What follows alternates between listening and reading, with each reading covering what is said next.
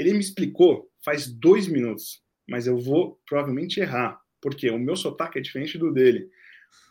Seja muito bem-vindo, Jordan. Acertei? Acertou dentro do seu sotaque muito certo.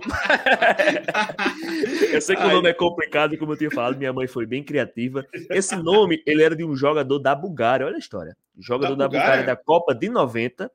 É, meu Caraca. irmão se chama Ian. E aí esse Ian do, da Bulgária, tinha um Ian da Bulgária que era Ian Letkov e tinha um irmão chamado Jordan Letkov. Aí minha mãe pegou esse nome e botou. Olha que doideira. Caraca, cara.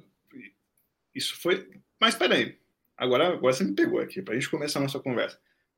O que, que sua mãe assistiu o jogo da Bulgária para ela como é que foi essa história? Você da descendência da Bulgária? Que... Não, é porque Copa do Mundo todo mundo gosta de assistir. Eu uhum. acho que eu acredito que a Bulgária tenha jogado com o Brasil, alguma coisa desse tipo. Ela achou bonito e achou coincidência. Porque, pô, se o Caba vê o nome do filho num jogador, ah, que legal, Ian. Ian não, é um nome, não era um nome tão comum. Uhum. Aí ela viu que o Ian tem um irmão Jordan e botou meu nome.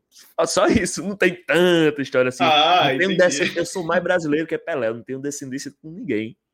Cara, Nada, eu, minha família Olha. quase todinha brasileiro que nasceu aqui, coisas desse tipo. Eu tenho essa cara meio de gringo, mas é só a cara mesmo.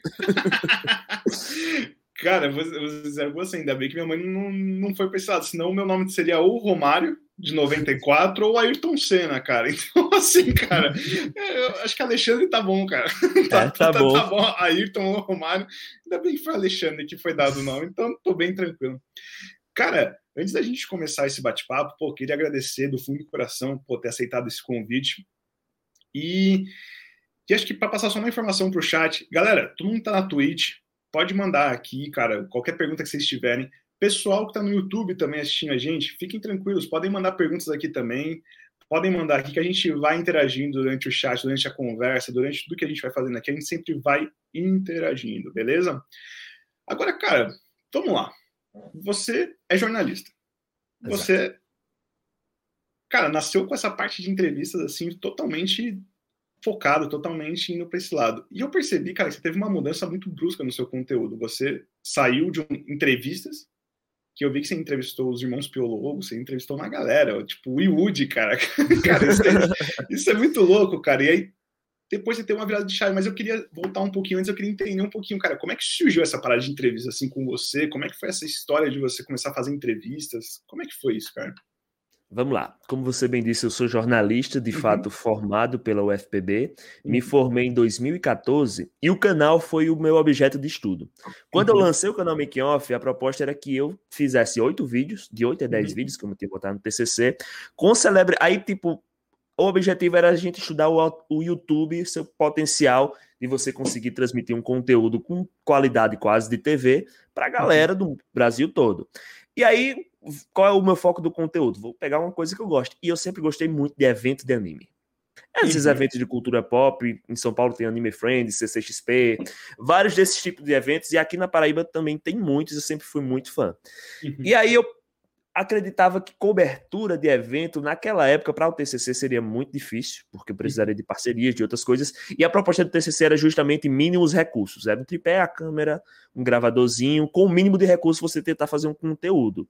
Na época também não tinha as facilitações da internet, se eu tentasse fazer uma entrevista pela internet seria um, desastre, uhum. até porque a, a própria conexão de banda larga, webcam, essas coisas.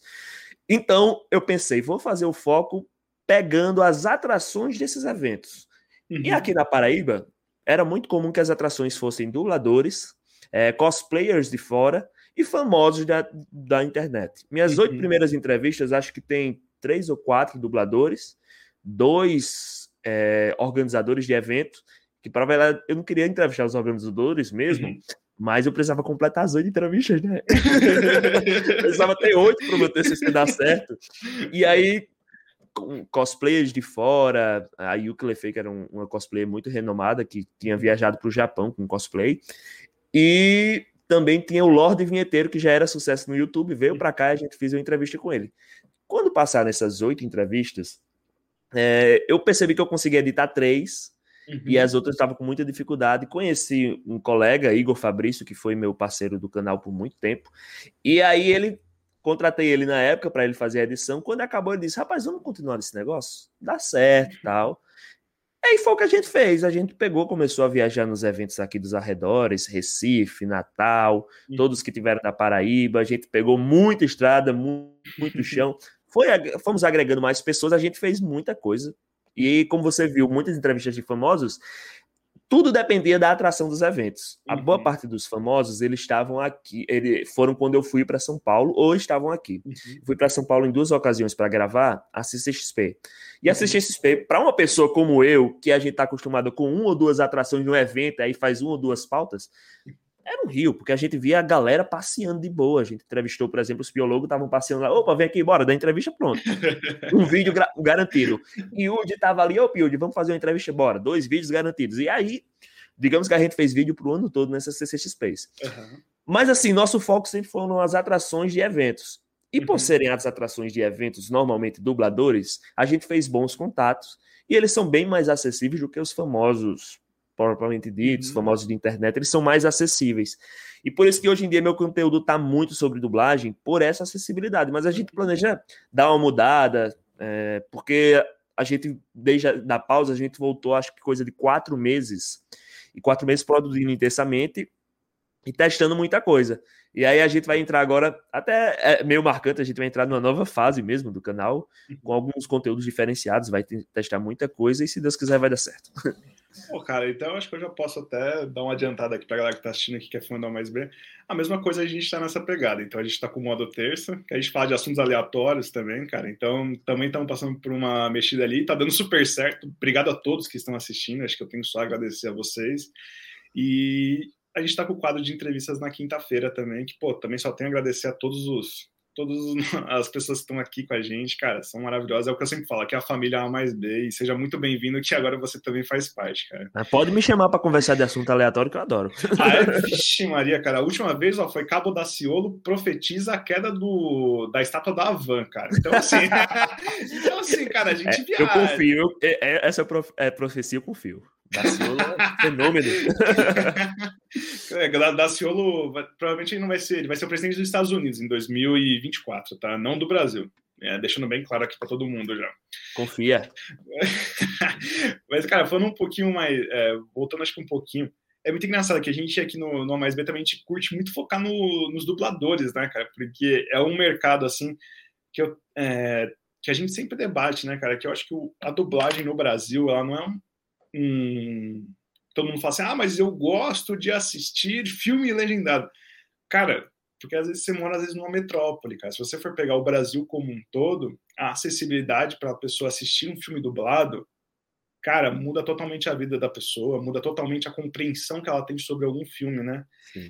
E eu queria até entender com você, cara. Eu sei que eles são mais de fácil acesso por causa dos eventos, mas eu queria entender com você, cara como que surgiu essa sua paixão? Como é que surgiu essas, essas coisas assim que você começou a olhar e falou assim, caraca, velho, da hora, acho que eu consigo focar um pouquinho mais nesse nicho aqui, um pouquinho mais nessa galera aqui para eu começar a entrevistar. É porque parando para pensar, quando, uhum. no mundo da cultura pop a gente gosta muito de conteúdos de, de magia, de invenção, uhum. então desenhos, animações, videogames. Uhum. E o contato mais humano que a gente tem da produção desse conteúdo com a vida real é a voz da dublagem. Claro que, tipo, quando a dublagem é de um filme, a gente tem um maior contato com o ator, de fato. Então, uhum. o Maluco no Pedaço é o Will Smith, independente de quem dublou e tal. Mas quando a gente fala de desenhos, as vozes foram marcantes. Total. Então, agora há pouco eu estava entrevistando o Leonardo Camilo, que é a voz do Wiki de Fênix, do Cavaleiros do Zodíaco.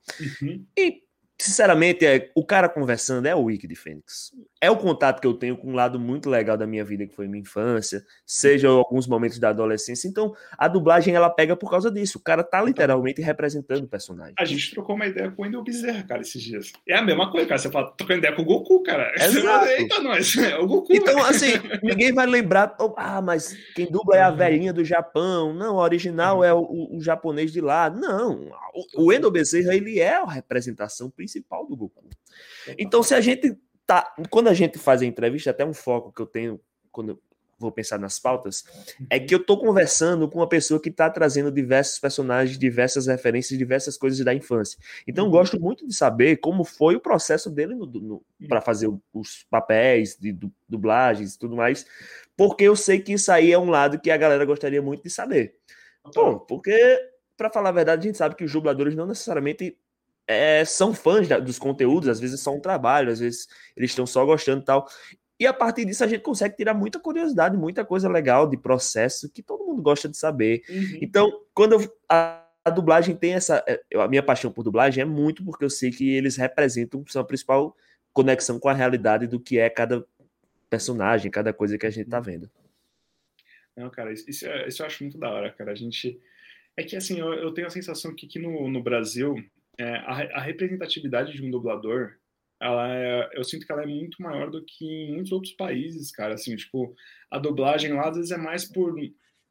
Puta, vou dizer assim, mais por portfólio, né? E aqui não é mais por necessidade mesmo, né, cara? Então, é, um filme na Globo, um filme no SBT, um filme em qualquer rede aberta, não faz sentido algum você transmitir ele legendado, né, cara? Então, acho que a dublagem, ela transcende. Eu acho que. A gente estava até.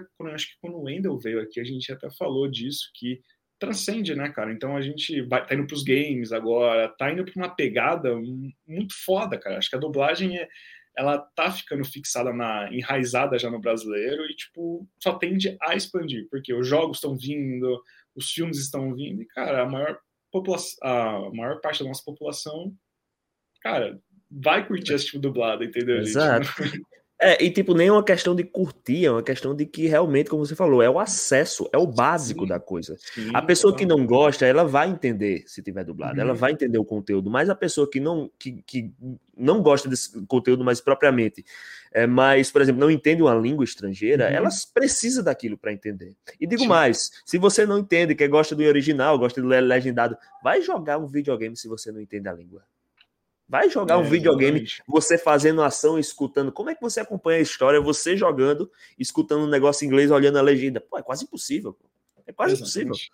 Não, exatamente. Não, e tanto que, cara, até o... teve muita gente, né, cara, que com os games acabou aprendendo outras línguas justamente por não ter essa acessibilidade. Não tô falando que para você não, para as pessoas não aprenderem a outra língua, mas é, para você ter uma imersão dentro do game, ter uma imersão, acho que dentro do filme, até animação, como você disse, cara, animação, se você assiste uma animação em inglês, gente, é uma animação que você não se sente tão não tocada. É não é a mesma coisa, cara. Se você assiste Megamente em inglês e Megamente em inglês, ou qualquer outro filme, cara, de desenho, qual foi aquele último que saiu da Pixar? O, o Soul. Soul. Cara, se você assiste ele em, inglês é uma coisa, em português é outra. Cara. Mesmo que você entenda a língua. Mesmo Sim, você Toy Story. Toy Story. Cara, esquece. Se você assistir Toy Story em inglês, cara, você é uma pessoa desalmada, cara. Porque, porque Toy Story tem que ser em português, cara. O é, Woody e o Buzz falando é. É, com certeza. É o, é o Briggs. É o Briggs e o. É o Briggs e, e o Márcio Ribeiro. Márcio Marcos Ribeiro, Ribeiro perdão. Marcos, Marcos Ribeiro. Perfeito. Cara, vocês têm super portas abertas aqui para vir aqui também não mais ver, para a gente trocar uma ideia. Agora, cara, antes da gente pular de assunto, galera, todo mundo que tá novo aqui, cara, chegando no canal, pô, quem tá na Twitch, deixa o coraçãozinho aí, cara, pô, ajuda a gente, já segue o canal. Quem é novo, que tá assistindo a gente também no YouTube, cara, se inscreve no canal. Aí toda quinta-feira a gente tá aqui trocando uma ideia, cara, trazendo um personagem novo justamente para tá aqui trocando essa ideia e interagindo com todos vocês. Cara, uma das coisas que eu queria ver com você é, que me chamou muita, muita atenção, voltando um pouquinho até a um achismo meu que eu tenho aqui, que eu queria trocar uma ideia com você. Quando você começou no YouTube, cara, você começou em 2012, 2013, né, que você falou, né? 2013, tudo era mato.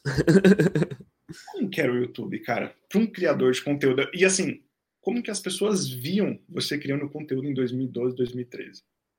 Porque... É engraçado, porque a referência que a gente tinha ainda não, não eu acho que o 2013, 2012 foi o começo dessa ideia de canal.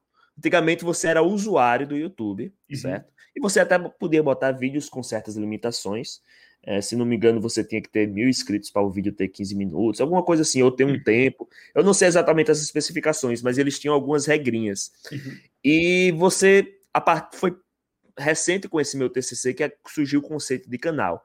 Mas uhum. a gente tinha poucas referências. Uma delas era o Felipe Neto, que produzia muito é, aquele conteúdo do Não Faz Sentido, tinha o Nostalgia, eu acho que já tinha o Nostalgia na época. Então, assim, o, o grande problema é que a gente não tinha tantas referências, assim. Uhum.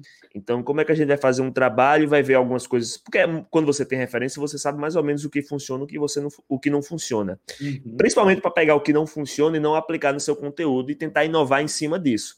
Com certeza. O, então, assim, na verdade, o YouTube talvez. Não sei qual foi a ideia desses produtores específicos, mas eu não pensava que era alguma coisa que, caramba, eu fosse ficar famoso, eu fosse ficar rico com isso. Para uhum. mim era mais uma questão de que eu ia expressar algum conteúdo com aquilo. Não que eu seja famoso ou rico, nada disso, tá? Mas era Por uma favor, forma de... de nós somos. era uma forma de expressar algum conteúdo que eu tinha interesse e que para mim eu via uma lacuna. Uhum. Falar de dubladores, eventos, cultura nerd, é, tinha uma lacuna. Uhum. Então, como, como eu falei, era, era mato, poucas opções que a gente tinha, principalmente poucos recursos de edição, e o formato que a gente fazia era todo que todo mundo fazia era um formato meio de teste, principalmente espelhados em televisões, coisas desse tipo. Hoje em dia parece que os formatos eles estão meio padronizados. Isso não é uma crítica. Acaba tem uhum. realmente que analisar o que é bom e tem que aplicar.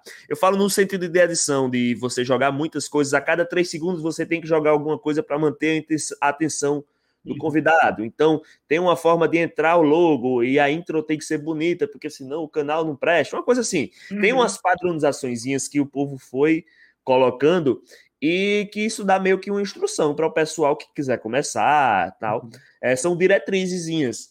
É, então, como eu estou falando, antigamente era muito teste. A gente errava, uhum. ia para lá e para cá, é, e dava muito trabalho de você produzir o vídeo. Então, minhas edições eram demoradas, eram Passava a acessibilidade em 2012 era muito diferente da acessibilidade de hoje, né, cara? Tipo assim, hoje você pode editar um vídeo no, no, smart, no smartphone, tipo, cara, é muito mais tranquilo do que antigamente, cara. 2012 eu lembro quando, cara, sei lá, tipo, só de você ter, acho que já um computador que você conseguia fazer alguma coisa para uma pessoa, vamos dizer, não, não, não sendo profissional, mas sendo um pouco mais amador, assim, cara, tipo, era muito difícil, cara, em 2012. É. Eu lembro que tive o primeiro computador, cara, na minha casa, e assim, não era para edição, tá? Sim. é lá para puta, cara, acho que 2010, assim, mas assim, era um computador assim que às vezes dava para ligar um CS para jogar assim, e era o que dava, cara, não tinha muito mais que explorar em cima disso. É, hoje em dia é tão fácil você, por exemplo, pegar tutoriais de edição no próprio YouTube. Total, cara. Né? Total. Então, várias dessas facilitações que antigamente era na raça mesmo, era vacilando. E tinha mais uma coisa que essa é interessante, uhum. é que eu acho que o Whindersson Nunes revolucionou nesse sentido. Uhum. Antigamente a gente pensava que precisava pessoal do marketing do, das mídias digitais chama de lamber, que é você fazer, ah, falta isso, aquilo, aquilo, fazer uma coisa uhum. muito muito detalhista. Uhum. Não, precisa ter isso, precisa ter aquilo. Aí chega o Whindersson Nunes, bota um celular, grava um vídeo todo doido, faz uns cortes sem futuro e dá uhum. muito certo. Porque ninguém tá ah, não falo da, dependendo do, do, seu sentido do vídeo, mas a uhum. edição às vezes fica em segundo plano em relação ao conteúdo. Total. Então, então assim, Imagine que na época que eu, que eu produzia editar, o meu editor, o Igor Fabrício, que era meu parceiro, ele passava uma ou duas semanas para editar um, um, vídeo porque a gente lambia demais o vídeo. Uhum. Imagine que hoje em dia ele poderia fazer três ou quatro vídeos nesse mesmo período, porque a gente, hoje em dia, a edição que eu faço, ele, ele, a gente poupa recursos, poupa, poupa coisas, faz a edição mais simples, porque uhum. algumas coisas a gente não precisava ter e achava que precisava. Assim, então, então é essa, essa questão do, do, do, vamos testando, vamos ver o que funcionar, que hoje em dia a gente já está estabelecido mais ou menos o que funciona e fica mais uhum. fácil. Cara, até, até um tempo atrás até pensei, né, cara? Até comentei com o Léo que tá aqui nos bastidores aqui, que tá no modo terça, tá, galera? Então, se vocês quiserem conhecer o Léo, toda terça ele tá lá com a gente trocando uma ideia e sendo muito criticado porque ele tem uma opção de comida muito estranha, mas enfim, seguindo o baile. o, Cara, eu pensava também em criar, sempre pensei em criar, cara, muita coisa no YouTube. Só que eu tinha sempre é, como se fosse meio que uma pedra, que eu não sei, era uma pedra meio que imagin, imaginária, assim, que eu falo, cara, é foda editar, cara, é puta. E hoje não, cara, hoje eu vejo já que o recurso de edição, assim, eu não sou um mestre de edição, não sou fera na edição, quem é fera é o Léo, então, mas assim, tudo que o Léo hoje conhece, ele absorve muito mais rápido do que eu, porque ele é mais novo, então óbvio, não estou falando que o mais velho, o mais novo, mas ele é mais rápido que eu, entendeu? Para procurando as coisas e achando. Então, cara, a edição do, dos vídeos é muito mais fácil. Então, hoje fazer esse sistema que a gente faz aqui hoje, até a gente está conversando nos bastidores do OBS, cara, isso daí há 10 anos atrás era uma coisa assim que, pô, há 10 anos atrás você ia falar que você estava ao vivo do seu quarto. Tipo, cara, isso é muito louco, entendeu? Não a própria entrevista pela internet, e vou, vou confessar a vocês uma coisa. O que me desanimou muito quando fez a primeira parada era porque eu dependia que o convidado viesse até aqui.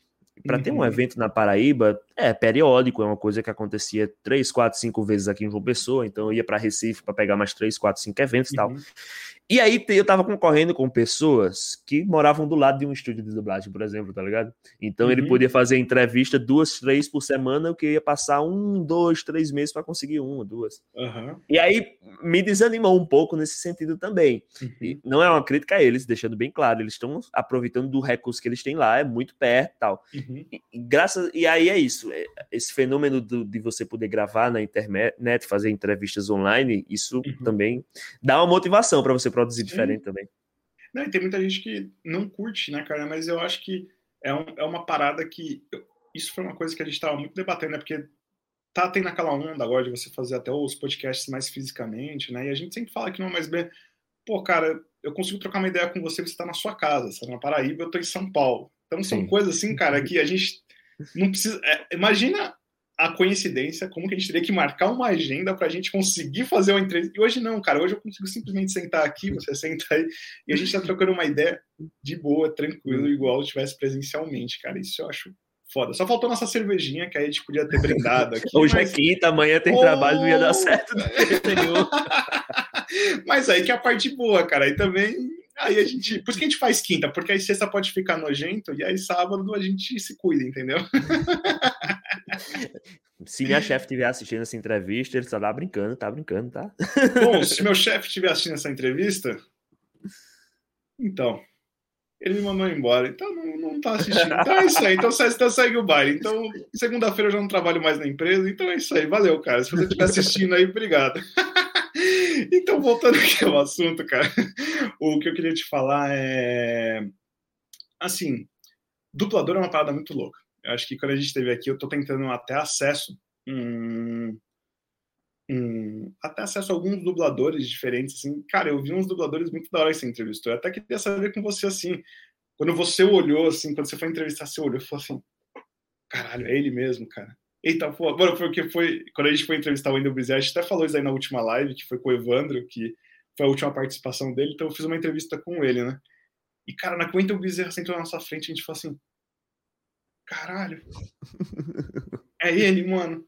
O Goku, velho. O Bob Esponja, caralho, mano. E, tipo, trocando ideia com o cara como se ele fosse, tipo, igual tô trocando ideia com você, tipo, parceiro, assim, tá ligado? Mano, caralho, que da hora, cara. Eu queria, eu queria até. Como você entrevistou muitos, cara, como é que foi essa parada? Quem, quem foi.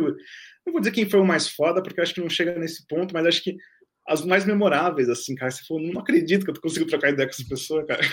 Olha, sem dúvida, isso aí eu não tenho dúvida nenhuma, que o mais memorável para mim foi o Nelson Machado, que é o Kiko, uhum. certo? Uhum. Eu sempre fui muito fã do Chaves. É, é, Kiko é meu personagem favorito uhum. e simplesmente Nelson Machado era meu ídolo na dublagem. O que não uhum. quer dizer que eu achasse que ele era o melhor dublador do mundo, ou que eu uhum. achasse alguma coisa. Era só essa questão de idolatria mesmo. Ele era, era para mim era o cara. E assim, foi uma coincidência muito grande eu conseguir entrevistar com ele. Foi até uhum. o pessoal da Canix, vou fazer só esse jabazinho, Canix Moda Nerd. O pessoal entrou em contato comigo, falou que patrocinava o, o Nelson e conseguiu uma entrevista. E eu fiquei doido, né? Mentir, como é possível? Porque de fato o cara é do Rio de Janeiro. Uhum. É, não sei por que motivos, mas ele não gosta muito de viajar para eventos e coisas desse tipo. Ele não aparece muito em eventos fora do eixo Rio-São Paulo. Uhum. É, a opção dele, ele também é idoso e tudo mais. E aí, quando eu tive a oportunidade de entrevistar com ele, parecia realmente que não é uma coisa muito real. E, e assim, é um, um, exemplo até que um amigo meu já disse: tipo, se você está dirigindo um carro, você dirige normal tal. Uhum. Mas se você dirige do seu lado tá Michael Schumacher, Rubens Barrichello, você fica tenso. Então, eu, essa tensão, eu, eu fiz uma preparação muito grande. Acho que foi a entrevista que eu mais me preparei. Eu, de uhum. fato, estudei muito a carreira dele, a vida dele, fora o que eu já conhecia. Percebi algumas coisas que ele gostava que fosse perguntado, ou não uhum. gostasse que fosse perguntadas e tal. Eu não gosto muito de olhar outras entrevistas, não, mas eu percebia, pelo menos assim, nas lives dele, que, eu, que ele gostava e que ele não gostava. Uhum. E aí eu me preparei muito e fui fazer essa entrevista. E aí eu acredito é, para mim é especial porque eu acredito que de fato foi a melhor entrevista que eu fiz na vida. Uhum. Eu acho que eu de fato consegui entregar o que eu queria, consegui uhum. tirar dele o que eu queria. E no final ele me elogiou, gostou do trabalho. Eu fiz uma entrevista super respeitosa. Ele não gosta muito que a gente fique, faz o Kiko, faz o Kiko. Ah, sim. Então eu, eu, realmente nem mencionei nisso. A gente foi conversando, ele foi gostando da conversa. E aí, espontaneamente, no final, ele fez o Kiko sem eu nem pedir. E isso, para mim, foi um grande prêmio. Uhum. E é, de fato, foi muito marcante entrevista com ele. Agora, um evento em específico que eu gostei muito, os biólogos também foram marcantes, eu vou dizer por quê. E aí é um elogio que eu faço a eles. Os uhum. caras são fenomenais. Tava rol... e, é, foi na CCXP e uhum. eles iam fazer uma palestra no auditório. Uhum. E antes deles começarem, eles estavam sentados ali na humilde, esperando a outra palestra. Tal. Eu, opa, Piologo, tudo bem? Você poder fazer uma entrevista? Tá, ele, tá, tá, mas depois da nossa palestra, super de boa, tamo junto tal. Fizeram a palestra. Quando acabou, ele lembrou que ele tinha falado comigo. É, e engraçado que a palestra eles, eles apavoraram, porque era uma palestra que estava esperando alguma coisa e eles fizeram outra totalmente diferente. Peraí, vamos passar uns uhum. neto para vocês. Ah, aí joga. Nossa, chegou uns patrocinadores para distribuir, mas não vou distribuir, não. Vou jogar. Ah, jogou pra galera e tal. Quando acabou, eu falo, opa, e aquela entrevista vai rolar? Isso eles estavam saindo do, do, do auditório. Não, vai rolar, uhum. vamos aqui fora. Quando eles se juntaram pra gente, para fazer a nossa entrevista, juntou coisa de, de 500 fãs em volta deles. E na mesma hora traiu duas ou três televisões, a SBT, a Record, tudo nacional. Uhum. E aí os caras, epa, vamos fazer uma entrevista com a gente? os caras pegaram e fizeram. A gente vai fazer primeiro com esse cara aqui que assistiu a palestra estava com a gente. Porra. Oh, um canalzinho foda, da Paraíba que veio fazer um negócio tal, e o cara dispensou duas, três televisões nacionais para fazer entrevista comigo. Porque o caba, a humildade dele, né? De, de, sim, sim fez a entrevista com a gente e estava formada uma fila de fãs. E quando a gente saiu, agradeceu tudo mais tal, é, o cara da, da SBT, e agora pode fazer? Ele, não, você tá vendo que tem 300 mil fãs que chegaram antes de você. Depois uhum. dos fãs, se você quiser, você faz. O cara atendeu na ordem de quem chegou. Cara, Ele atendeu os fãs para depois atender a SBT. Isso é, não deve nada a ninguém. Quem não deve uhum. nada a ninguém é como esses caras. E aí foi espetacular. Foi espetacular. Para mim foi muito legal. A entrevista nem rendeu tanto em views, essas coisas, mas assim, uhum. me rendeu um respeito que eu tive por eles que fica até hoje. Os caras são Fora da curva, né, cara? Isso é. é. muito foda, cara. Isso daí. Puta, acho que não tem preço, cara. Acho que é, é igual você falou, cara. Às vezes tem caras que você. É igual, tipo.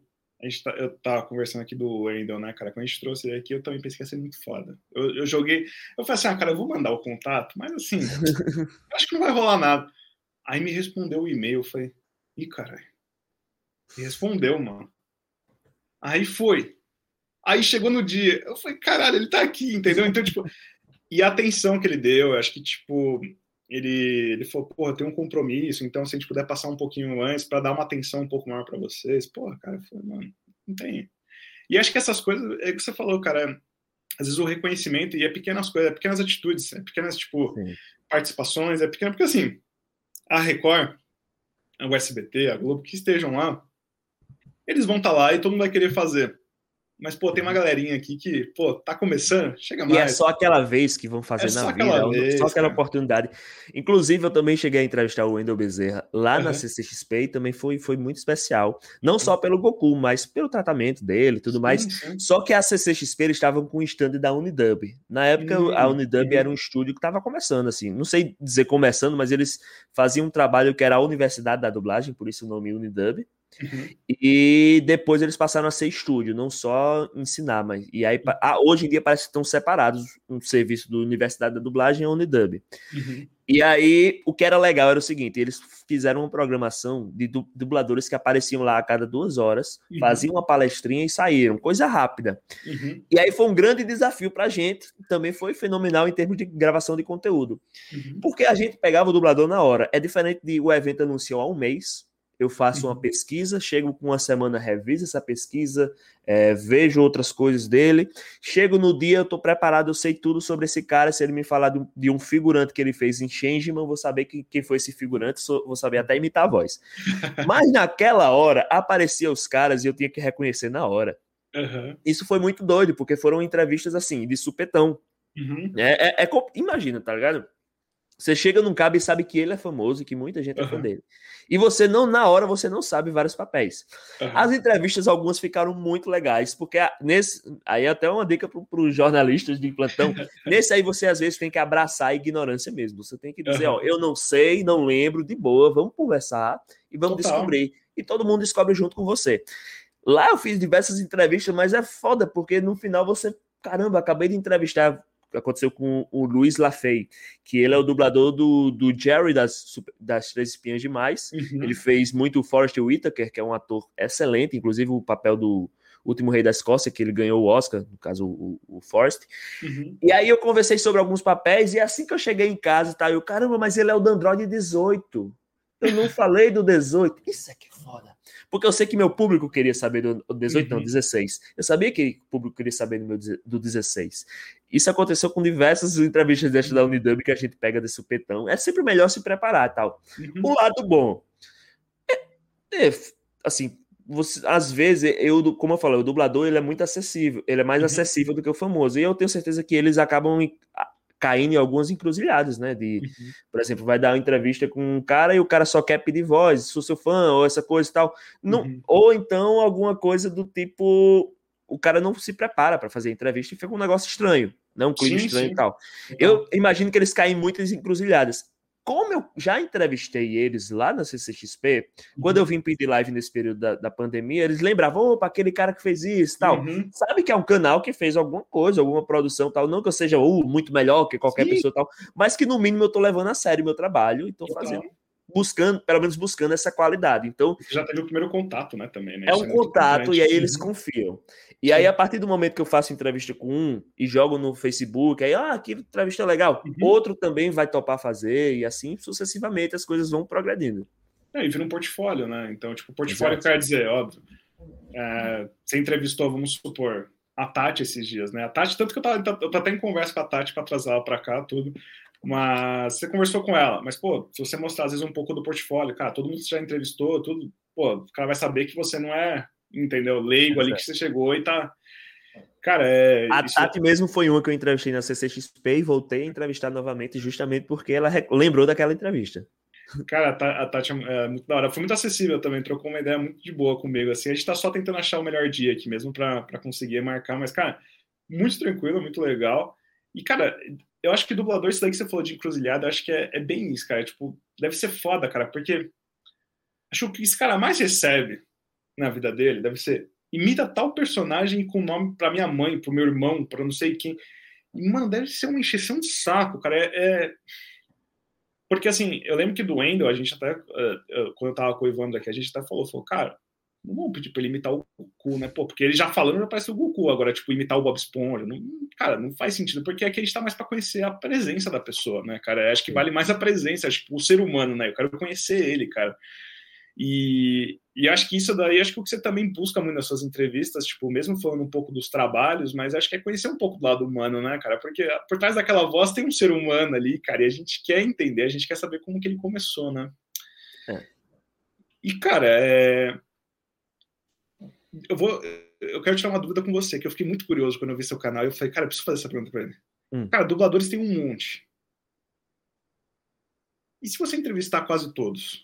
O que, que você pensa em fazer? Tipo, reciclar o conteúdo? Você pensa em montar quadros novos? Igual você até falou no comecinho que você está pensando em fazer coisas novas, mas eu queria entender com você assim, tipo, é um nicho muito específico, é Sim. muito específico. Então, eu queria saber com você assim, cara, o, o que, que você pensa, tipo, do, do, seu projeto, assim, tipo, vamos lá, acabei todas as entrevistas que eu queria fazer e todos os dubladores que eu queria entrevistar, tipo, e agora? Ah, é, é uma coisa que eu penso bastante, para falar a verdade. Uhum. Porque não é nem a questão de eu entrevistar todos os dubladores. O mercado está sempre se reciclando, sabe? Sempre uhum. vai vir trabalhos novos, dubladores novos. De fato, a dublagem tende a não acabar. Uhum. Porém, existe a questão dos dubladores serem acessíveis, né? Vai uhum. acabar, uma hora vai acabar todos os dubladores acessíveis ou todos os dubladores de papéis relevantes para ser, serem interessantes para serem entrevistados. Claro. Então é isso. A gente está chegando nessa nossa nova fase que a gente vai testar alguns conteúdos legais. Uhum. Eu, eu acumulei alguma bagagem nerd suficiente para fazer coisas nerds. E aí eu uhum. penso em fazer listas, fazer. Eu quero muito fazer conteúdo sobre speedrun. Sabe o speedrun de videogame? Você Sim. tentar zerar e fazer objetivos da forma mais rápida possível. E aí eu queria eu não sou tão bom assim no videogame, eu queria analisar speedrunners e coisas desse tipo. Uhum. E é isso, eu, a gente tá pensando num conteúdo legal que tá funcionando, inclusive tem umas listinhas bem bacanas assim. Eu vou até abrir um aqui para vocês, mas ó, conta para ninguém. aí, você é nerd e gosta de conteúdo, desenho, anime, essas coisas? Cara, eu não sou muito voltado pro anime, nem muito pro games, tá ligado? Mas assim, eu eu curto muito a, a, eu acho que a cultura nerd como um todo, a cultura geek, sempre foi uma cultura que era muito interessante. Tipo assim, eu era o cara que andava com a galera assim mais do futebol no, na escola, mas eu sempre tive uma interface muito grande com a galera da da geek, sabe? Tipo, porque assim, ninguém, eu, eu sempre gostava muito de transitar. Eu era aquele menino que eu não sentava nem no fundo da sala e nem nas frente da sala, eu sentava no meio, porque eu queria conversar com todo mundo e, e transitar no meio de todo mundo. Então, eu não sou uma pessoa que exatamente, tipo, curte uma coisa e é especialista nesse assunto. Eu gosto de transitar, eu sempre gosto de ouvir coisas novas, né? Então. É, eu sou meio assim também, porque eu sou uhum. jornalista esportivo, aliás. Eu cubro Opa, futebol paraibano aqui, então eu, eu sou realmente a definição do nerd esportista.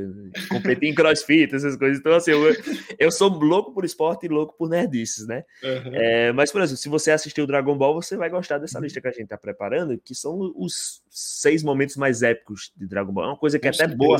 É até uma coisa boa de discutir, assim, sabe? A, a, uhum. proposta é muito essa. Se a gente tivesse numa mesa de bar e fosse discutir isso, qual seria o resultado? E aí eu queria um resultado que fosse palpável com os fãs, não fosse uma coisa só uhum. minha, mas que fosse minha também, para pelo menos eu ter essa defesa de dizer: peraí, calma, mas isso aqui é a minha opinião junto com uhum. o que eu arrecadei. Você discorda? Comenta aqui, fala de momentos mais legais e tal. Pô, então e... acho que já para já ajudar, já para ajudar você, cara, Galera do chat aí, cara, já manda aí quais é, os cinco, os, cinco, momentos mais marcantes para a gente ler aqui, a gente entrar no, no, no, intervalinho que a gente vai fazer.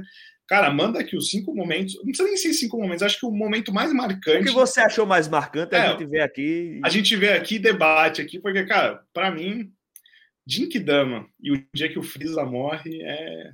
Ah, é, ali para mim é. ali para mim é, é, podemos dizer que do Dragon Ball ali foi o é. O, o meu momento mais épico, ele, ele até o pessoal demora para lembrar e diz: caramba, mas foi mesmo. Você uhum. assistiu Dragon Ball Z até o fim, não? Assisti até o final, até o final. Pronto. Tá chegando, Freeza tá voltando pra Terra. Todo mundo, fudeu, meu Deus do céu, Freeza tá voltando, vamos se juntar, vamos ver o que, é que, a gente pode fazer tal. Desce a nave do Freeza, o Freeza metalizado, e tem o pai do Freeza, a gente pensa, esse cabo aí deve ser mais bruto que o Freeza. E aí você do nada surge um guerreiro, parte frisa ao meio e solta assim com um ataque. Dois segundos, o cabo que foi mais difícil de matar morreu em dois segundos. Isso para mim é a definição de épico. Porque você quebra completamente a expectativa e você mostra que agora vão para outro nível. O nível de um cara que consegue destruir Freeza com alguns segundos e aí ele tá aparecendo. Que diabo é isso? Que é o momento que aparece o Trunks. Isso para mim foi o momento, foi o ápice do, da, da epicidade do, do, Dragon Ball. E, cara, agora que você me falou que eu lembrei, cara, pode crer, cara. Eu lembro que na época, Freeza demorou, sei lá, cara, acho que uns dois episódios, acho que pra morrer, né? Que foi uma puta briga Nossa, que eles fizeram, dois, três. Então, Na verdade, aí é que tá. O Freeza em si, é, ele, ele é a figura central do, da saga toda. Uhum. E o tempo todo tem gente lutando com ele e uhum. assim, ele esmaga como inseto. E aí ele vai lutar, ele luta com, com Vegeta, é, Gohan e Kuririn se transforma. Chega Piccolo, se transforma. Vegeta fica mais forte, se transforma. Chega o Goku, uhum. se transforma, lutou com Goku, Goku se transforma, ele se transforma de novo. Então Freeza uhum. demorou coisa de 20 episódios, eu acho, 15 episódios, para de fato ser derrotado. E aí chega um cabo e derrota em dois segundos? Não, não, não, não. Eu tô falando, foi dois episódios, é, no, no, não do Freeza. O Freeza, mano, tava então, mas eu tô falando, tipo, aquela briga com o Goku especificamente. Eu acho não, que foi uns dois ou três episódios. Ai, foi mais. Cara, foi mais. Tranquilamente, tranquilamente mais. Tá doido. O povo tava, sempre zoa, porque é aquele momento que ele solta uma, uma coisa no núcleo e diz: Ah, vai uhum. explodir em cinco minutos. Esses cinco minutos são três episódios. É, pode crer, pode crer, cara. Nossa, isso é verdade, cara. Mano, e foi muito engraçado, porque o Freeza, da, da maneira que ele morre, hoje a gente parando pra pensar que passava na TV Globinho, tipo, os pedaços do Freeza saindo, né? Cara, foi muito louco aquilo, cara. E... É uma época diferente. Total, cara. Não, e tanto que a gente conversou com o Eduardo, ele falou, ele falou, cara, os caras tinham Dragon Balls no arsenal, no arsenal deles, que era o da Globo, né? TV Globinho, que ele trabalhou, ele falou, cara, ele falou, pelo amor de Deus, bota isso daqui pra rodar, cara, que isso daqui vai bombar, a galera ama Dragon Balls, né, cara? E, o, e essa parte você falou do Freeza, pode crer, eu lembro que na época, mano, Freeza puto, o Goku espatifou ele, cara. Ele ficou com um pedaço pra cá, um pedaço de bosta pra cá e é, pra lá. mas o pior, o pior de tudo é que ele tá partido ao meio com um braço só e ele consegue voar ainda pra tentar pegar Goku. Isso, cara. É exatamente. Com um braço só, pô. Isso é muito creepy, pô. Isso é assustador. Cara, isso é muito foda. E isso passava 11 e meia da manhã, 11 horas da manhã, pra gente assistir antes de almoçar, né, cara? É, então, assim, tá. acho que a gente gostava. O apetite, né? e aí, voltando àquilo que você falou, é verdade, mano. O Freeza, ele volta, né, todo remendado, todo... Pô, fica boa. Aí, agora que eu lembrei, cara, você falou... E aí, na época, eu fiquei assim... Ah, porra, é isso. Morreu, o foda, cara. O foda é, assim? é, a assim? parte cinematográfica, a, a parte roteirística da coisa. Uhum. E você tá esperando uma coisa e vê uma coisa completamente inesperada e é mergulhada na tua cara. Isso é fantástico. Isso, isso é isso sensacional, é cara. Isso é sensacional. Ó, a galera já começou até a mandar umas coisinhas aqui dos momentos mais marcantes, né, cara? A morte do Majin Buu é a cena mais lendária, o pessoal falou. Ah, bonita, a, bonita. A hora que aparece as cenas dele dando um pau em todo mundo. e. Uh, e ele segurando o. Ah, e ele segurando a Jinkidama, o Goku. Sim.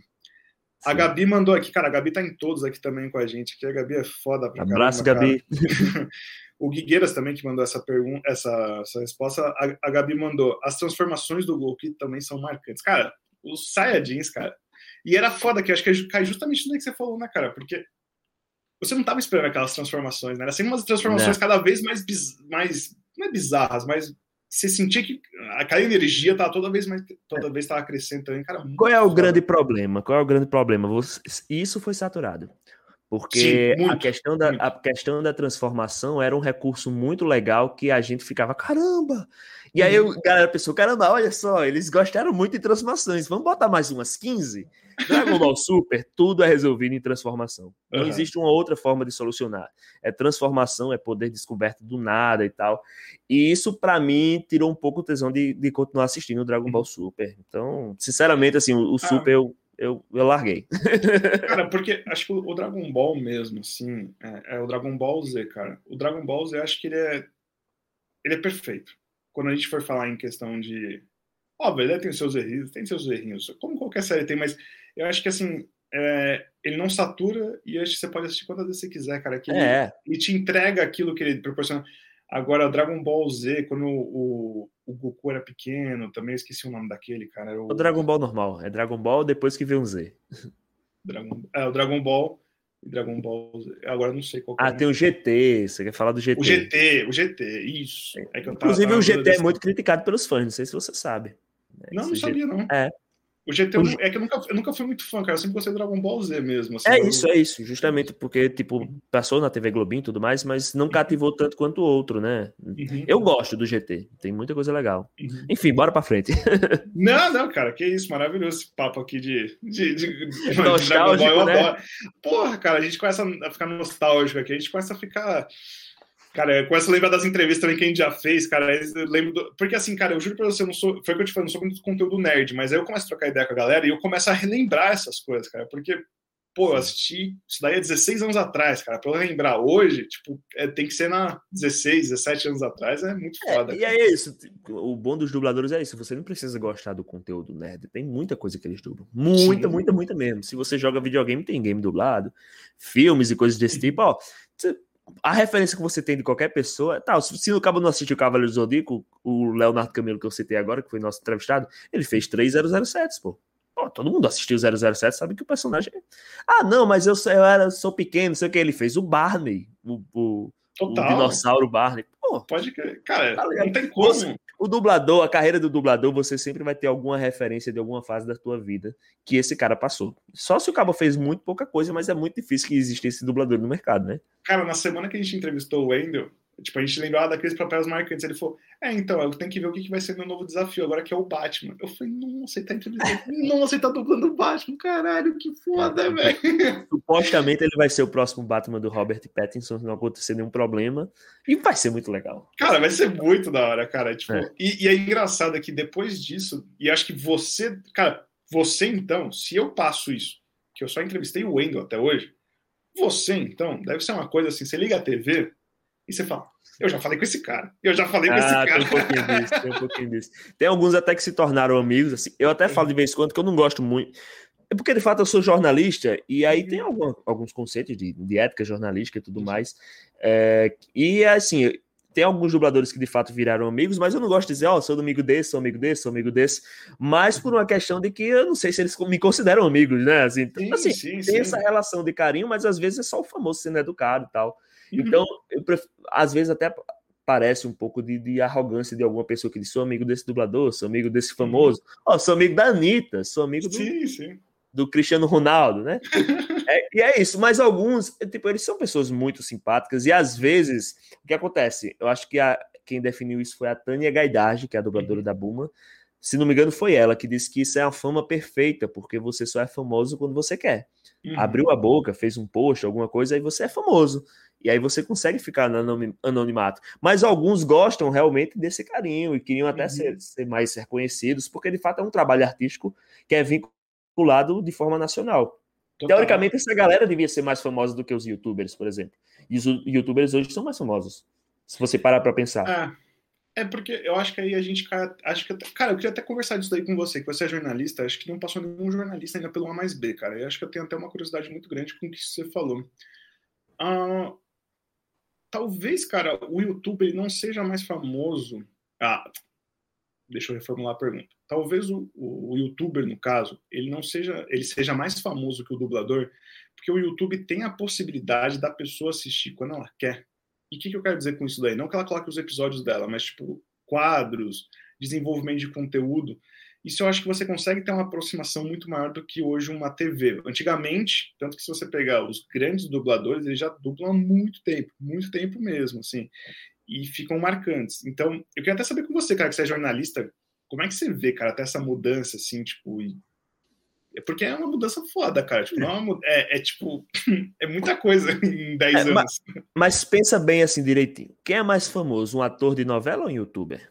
Nesse caso, é um ator de novela. Com certeza. Então, assim, o, o, o, lance desse teu argumento é que ele, ele, ele é revertido nesse sentido. O dublador, perfeito, ele, perfeito. é só o dublador que ele, de fato, não é uma pessoa tão reconhecida pelo trabalho. E às uhum. vezes ele nem quer mesmo. Ele só, uhum. de fato, não é muito reconhecido. E o trabalho dele é muito assim, muito bem, muito visto, é uhum. nacionalmente bem visto. Quando você falou, tem gente, ah, mas eu prefiro o filme dublado. Beleza, ela até coloca o filme dublado, mas todo o conteúdo que ela passa o resto da vida dela foi dublado, foi dublado, uhum. foi dublado, sim, não tem pra onde correr. É, mas assim, essa mudança, eu acredito que é, é, essa discussão das redes sociais, da internet, da possibilidade de, do uhum. anônimo ter voz e de você não ter mais a confiança da credibilidade. Existe uhum. muito esse conceito que a coisa mais importante no jornalismo é a credibilidade. Porque se tu, Alexandre, está dizendo alguma coisa, é, eu só posso confiar se tu tem a credibilidade. Mas e se tu falou alguma coisa e já foi mentira outra vez? Quando tu falar uma verdade, eu vou dizer, ah, mas foi Alexandre, aquele mesmo que contou tal fake news, contou tal coisa. E aí a gente passa por esse fenômeno de que estão se descredibilizando cada vez mais a mídia, uhum. certo? Não vamos discutir se tem razão ou não essa descredibilização, uhum. faz sentido. E a gente está dando crédito a anônimos que não tem como conferir. A questão é conferir a, a, a informação. Uhum. Porque, por exemplo, mesmo Pô, sou teu amigo desde de, de criança e confio uhum. muito no que tu falou. Mas às vezes tu fala alguma coisa com convicção que tu escutou de uma pessoa que tu confiava muito e essa pessoa escutou de outra que confiava muito, mas a fonte inicial era, uma, era uma mentira, era fake news, alguma uhum. coisa desse tipo. Quando chegar em ti, quem, quem disse foi a pessoa de confiança, mas uhum. essa pessoa de confiança não chegou a, a, a conferir na fonte. Uhum. E aí existem vários aspectos que você pode falar. É, o grande problema é isso. A gente, infelizmente, deu muita voz é, a pessoas que não necessariamente têm credibilidade, a gente está dando credibilidade a pessoas que não fazem a conferência de informações, uhum. e órgãos que deveriam ter credibilidade acabam não tendo. Quando eu falo não tem, não é que eles não cumpram com os aspectos que eles deveriam cumprir em relação à checagem de informação e, e dar voz a, a, terceiros e coisas desse tipo, mas no quesito de que alguém pegou e disse: não, isso aqui não vai, e alguém confiou que isso é, como disse, por exemplo, Globo lixo, Globo uhum. é isso, Globo aquilo e tal. Se você já tem isso na cabeça, tudo que a Globo falar vai ser automaticamente uma mentira, uma manipulação, alguma uhum. coisa. Não necessariamente estou dizendo assim. Não, perfeito. É, per é mais uma questão de analogia. Uhum. Quem, a, quem, a, gente está dando é, credibilidade à informação, entendeu? É, e até que é, assim, cara, você, eu acho que é essa parte que eu queria trazer nessa, nesse período do podcast, que é justamente o seu jornalismo. Que eu acho que eu, é essa parte que eu queria pegar mesmo. Que, cara, o, o jornalista hoje, ele é formado, cara, ele, e óbvio, tem alguns jornalistas que a gente sente que tem uma tendência para cá tem uma tendência para lá, e, tipo, isso sempre vai ter, gente, sempre teve, e, mano, eu não acho que vão acabar agora, pelo amor de Deus, não é isso que eu tô falando. Mas, quando a gente passa para o meio digital, isso foi até uma entrevista que eu ouvi há um tempo atrás, que se a gente antigamente, igual você falou, uma pessoa de confiança falava para você, acho que só mudou a forma dela falar, dela chegar presencialmente ou ligar para você por um telefone, ela tá mandando para você por WhatsApp. Não, não é nem a forma, é a extensão de onde vai. Porque uhum. se você é diferente eu falar para ti numa conversa de telefone ou eu jogar numa rede social.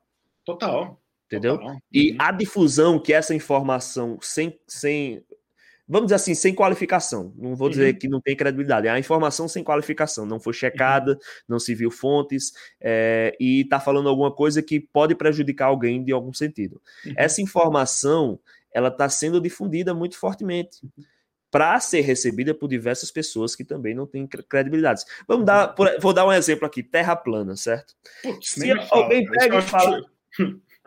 Pega não, e fala isso, assim, isso acho loucura. É, Mas enfim. A Terra plana é isso, é isso e aquilo tal. Jogou nas redes sociais, vai ter muita gente que vai dizer que lezeira, uhum. que é isso tal, mas vai ter um ou dois que vai dizer: caramba, faz sentido, é por isso que a NASA faz isso, é por isso uhum. que a uhum. NASA faz aquilo. Essas duas pessoas compartilham, mais 500 pessoas vão ver e vão dizer: ah, sem futuro, mas mais dois vão ver, uhum. e acaba se juntando grupos numa bolha. E o problema da bolha, que é justamente a grande discussão das redes sociais, é que tu só vai receber conteúdo que te interessa. O algoritmo. É, algoritmo. E aí você vai pensar que todo mundo está concordando com você, todo mundo no universo, mas na verdade é só porque você só está recebendo conteúdo da sua bolha. Uhum. Simples assim. E é isso. Aí tem, é, é, tido como verdade. Total. Não, cara, é, é, esse, esse, é muito louco. A gente, a gente vive, cara, num. Puta, é complicado, porque eu acho que a gente está vivendo num período de ruído de comunicação. É, ruído do quê? Que é justamente aquela transição que a gente está fazendo. Então, Sim. porra, hoje a gente tem que pegar, cara, e falar assim: não, vamos, é, vamos combater as fake news, ah, vamos combater. Só que, cara, é muita coisa. Tipo, é muita informação, é muita coisa é. que é jogada, é muita coisa que é empurrado. E mesmo a gente que tem discernimento, a gente fala assim, cara, isso daqui é uma loucura, do tipo, vamos lá, tá? Eu vou, eu vou, uma fake news chegou para mim. Você vai combater o coronavírus se você beber limão quente. Eu falei, cara. Porra. Só que, cara, eu conheci pessoas formadas em, cara, em profissões assim, tipo engenharia, medicina, todo dia antes de dormir pegava essa porra desse limão quente e tomava. Falei, cara, peraí. É uma fase de desespero que a gente tá, realmente. É, né? e aí eu comecei a falar. Eu falei, cara, não é assim. Como que alguém. Vamos lá. Aí falam, não, mas a mídia não está querendo passar isso para você. Esse é que é foda. Esse é que, que é foda. por que, que, a mídia não quer passar para você? Porque Esse assim. Que é foda. É para dar conteúdo para mídia ou, tipo, vamos supor, para uma mídia seria muito melhor ela passar a cura e ser lembrada como passou a cura do que ela ficar passando que os números das pessoas que morreram alguma coisa do tipo, cara, não faz sentido, Exato. entendeu? Você falou, você falou de velocidade, de, de muito conteúdo e velocidade, então, eita, uhum. acontece que essa velocidade desse conteúdo gera uma preguiça de você conferir as fontes, porque boa uhum. parte das coisas é muito, é muito simples, é o seguinte, você recebeu uma notícia, clica na notícia e vê se tem uma fonte, Uhum. Normalmente, quando não é, fala segundo informações, ou então alguns cientistas. Quando você não coloca qual é o cientista, não existem alguns cientistas. Tipo, Total. segundo informações. Se, informações não é fonte. A fonte é segundo o jornal tal. E aí é, é, é, claro que também existem pessoas espertas que fazem o seguinte: segundo a revista científica, não sei que lá, não sei que lá, e bota um link e existe essa revista inventada. E uhum. o cara não vai conferir e tal. Aí é falta. Mas, tipo, é um período de preguiça que a gente tem de conferir uhum. fontes, conferir a informação, tá ligado? Esse é o grande problema. Pega e dá um Ctrl-C, Ctrl-V e vai vendo uma checagem de fatos para ver se é, uhum. porque de fato é mais fácil e às vezes é só um, um, um viés de confirmação mesmo. Você já uhum. pensava isso e recebeu alguma coisa que confirmava teu pensamento. Enquanto uhum. você recebeu 300 que, você, que, que, que iam de, de encontro ao teu pensamento e você ignorou, tá Sim, ligado? Total. É foda. Não, não, não, não cara. O jornalismo é, é uma batalha por causa disso. Não, e assim, cara, é, agora a fase que vocês estão passando do jornalismo, especificamente, é uma fase foda, cara. Tipo assim, porque, porra, cara, a, você vai corre atrás da fonte, corre atrás da fonte. Cara, ó, eu recebi, cara, um negócio. Recebi, não, sei lá onde que eu vi essa porra, sei lá. que era tipo assim, mano, falava, falava, falava, falava que era tipo gargarejo de vinagre, essas paradas aí que teve tudo no começo da, da, da, da pandemia. E, cara, simplesmente embaixo tava escrito assim, fonte doutor Renato do Twitter. Eu falei, cara, que isso, cara? Foi. Que isso, que doutor Renato do Twitter. Eu falei, cara, que loucura, mano. Isso é muita loucura. tipo, eu falei, mano, o que, que você tá compartilhando isso? Quem que é o doutor é. Renato do Twitter? Não, outra, outra vez eu tinha uma, não, não vou falar político tal, mas estava dizendo. Tá confirmado, 89% votam em político tal. Fonte, Instituto Oficial de Enquetes do Facebook. Enquete no Facebook, meu filhão. Porra. Vai, vai dormir, né, cara? É Pô, vai... Uma vez foi o Kimi Louco fez. É, eu acho não, foi o Não Salvo. Uhum. É, tinha um site, a revista, se não me engano, é a revista Olê, que é a revista a revista Placar da Argentina, pra, mandou no site deles, para quem você vai torcer agora que a Argentina foi eliminada. Deu 90% Brasil, porque o, o cara, o Cirino não salvo, mandou no Twitter e os brasileiros foram votando, pô. Aí o cara pode dizer, tá confirmado, a Argentina agora gosta de Brasil. Cara, o, o Cid, assim, cara, meu sonho é trazer o Cid aqui para tocar uma ideia, porque assim, para mim o Cid é um dos revolucionários da internet. Cara, ele eu tenho a sensação que acho que o Cid, quando ele quer entrar numa campanha, acho que ele muda o percurso da Terra, cara. Então, é tipo assim, é, o Cid é, é, absurdo. Então, tem até, até aquela campanha do Wendel Lira que ele fez para ganhar o Puskas. Oh, ele fez o. Ele lançou o Sou Foda. Sou foda, maravilhoso. Ele, ele, ele, conta até uma história que essa eu não sei se é verdade, que ele disse que um, um empresário de, de, de, que ele trollou, trollou do ramo das, das escavadeiras, ele trollou esse empresário e aí, por causa dessa trollagem, o, empresário conseguiu vender diversas escavadeiras e ficou milionário. Eu não sei se é verdade, porque o Cid mente muito e a gente não sabe se é credibilidade. É, legal, é melhor falar dessas daí que a gente sabe que é verdade. O Endolida de fato ganhou, o Sofoda de fato ficou famoso. Ah, caralho, cara. Não, e assim, eu acho que o Cid, isso que eu acho que é o mais da hora. O Cid ele faz questão de mostrar que é zoeiro. É, então eu acho que essa daí é a diferença, porque o Cid ele fala, gente, vamos voltar no Endolira, mas assim, Porra, naquela competição lá tinha um Messi driblando 50 pessoas no campo e tinha um cara fazendo um gol do meio campo no Barcelona, no estádio do... Obviamente, eu... esses caras ganhariam. Não, sinceramente, mas... eu achei que o gol do Endo não foi assim o melhor, mas ele fez um, uma manobra a mais difícil, uma manobra que eu nunca vou ver o Messi fazer, entendeu? Eu, quando eu vou votar no, quando eu vou votar no, no, gol mais bonito, eu fico pensando qual é o gol mais improvável de acontecer. Uhum. O Messi driblar 30 jogadores fazer o gol, é ele, faz cada, ele fazia a cada 15 dias. Pô. Ó, pronto, é terça-feira de manhã, fiz aqui meu golzinho aqui, driblando, ganhei minha vaguinha aqui no Puskas, pronto. o, gol do, o, gol, o gol do meio campo sempre acontece, né, cara? Então gente ah, releva. Eu acho que já teve, teve pelo menos uns 10 jogadores que ganharam com gol do meio de campo. Tá. Agora o Wendel Lira, cara, o Wendel Lira... Até por ser o Wendel Lira, né? Porra, cara, que isso? mas aí que tá, cara, eu acho que o Cid, ele, ele dita os ritmos, mas assim, ele deixa muito explícito. Gente, é assim, eu acho que, eu acho que o Cid tem uma parada que ele, ele deixa as pessoas. É tão, é tão absurdo. Tipo assim, ele faz um bagulho tão absurdo que, cara, se você cair naquilo, você é burro. É, desculpa, é, é, minha opinião. Tipo, se você cair nisso, cai, cai, não, não da campanha da Indoleira, mas às vezes ele divulgou uma, uma notícia, mas tipo, na brincadeira, se você cair nisso, cara. Você mereceu ser trollado. Você mereceu, cara, porque é, é, é a vida, entendeu? É, é. Mas, cara, muito da hora o papo, acho que, tipo, te conhecer nessa parte, eu acho que, tipo, porra, na hora que eu vi lá seu conteúdo, eu falei, caraca, velho, preciso conversar essas coisas com ele. Eu só vou deixar agora, a gente deixa sempre um intervalinho para todo mundo que tá assistindo a gente. Galera, o que que acontece nesse intervalinho? Eu quero que vocês mandem perguntas pra gente, pode ser para mim, pode ser pro Jordan, porque eu, eu, eu, vou confundir, eu vou confundir e eu vou falar errado, então eu não tá quero falar errado o seu nome. Tá então, até agora. Tô, meu português. Assim, cara, se você é formado em letras, cara, eu tô fui... quarto período. Eu terminei o quarto período há pouco tempo antes da pandemia, mas por causa da pandemia dei uma trancada. Depois eu volto. Eu fui, eu sou. De... Você é formado, eu sou desinformado em, em letras. Então, assim, cara, então você vai sempre me completar, fica tranquilo. Eu tenho déficit de atenção, então, então, puta, cara, fica tranquilo aqui. Eu vou começar pelas perguntas da Twitch. Tá? Deixa eu só fa falar uma coisinha antes. Oh, por favor, tem uma parte favor. interessante da, da, história do canal que eu acho interessante contar. Primeiro, o seguinte: em 2018 claro, a gente deu uma parada. Justamente uhum. cada um teve seus motivos pessoais. O uhum. nosso antigo editor, parceiraço, o, o Igor Fabrício, hoje casou, né? E, enfim, viveu sua vida. Nossa antiga fotógrafa, Bruna Cairo, também. Hoje, cada um seguiu seu rumo. E aí a gente voltou, principalmente em, é, durante a pandemia em 2020, por uhum. causa que a gente realizou o Festival Geek em Casa, que foi um evento online, tentando simular as atividades do, desses eventos de cultura pop, mas de uhum. maneira completamente online, maneira remota. Consegui conversar com dois dubladores, entrevistar dois dubladores nesse evento. E aí a gente ficou, fez uma segunda edição, e aí a uhum. gente novamente chamou, e a gente ficou convidando para ter conteúdos e tal. Uhum. Eu ia parar, eu acho que na quinta ou sexta entrevista. Uhum. E aí essa entrevista ia ser com Mauro Ramos, que hoje é o dublador do Shrek, né? Também um hum, dublador super legal. conhecido, uma voz incrível. Uhum. Aí foi até engraçado, porque, tipo assim, ele, ele marcou.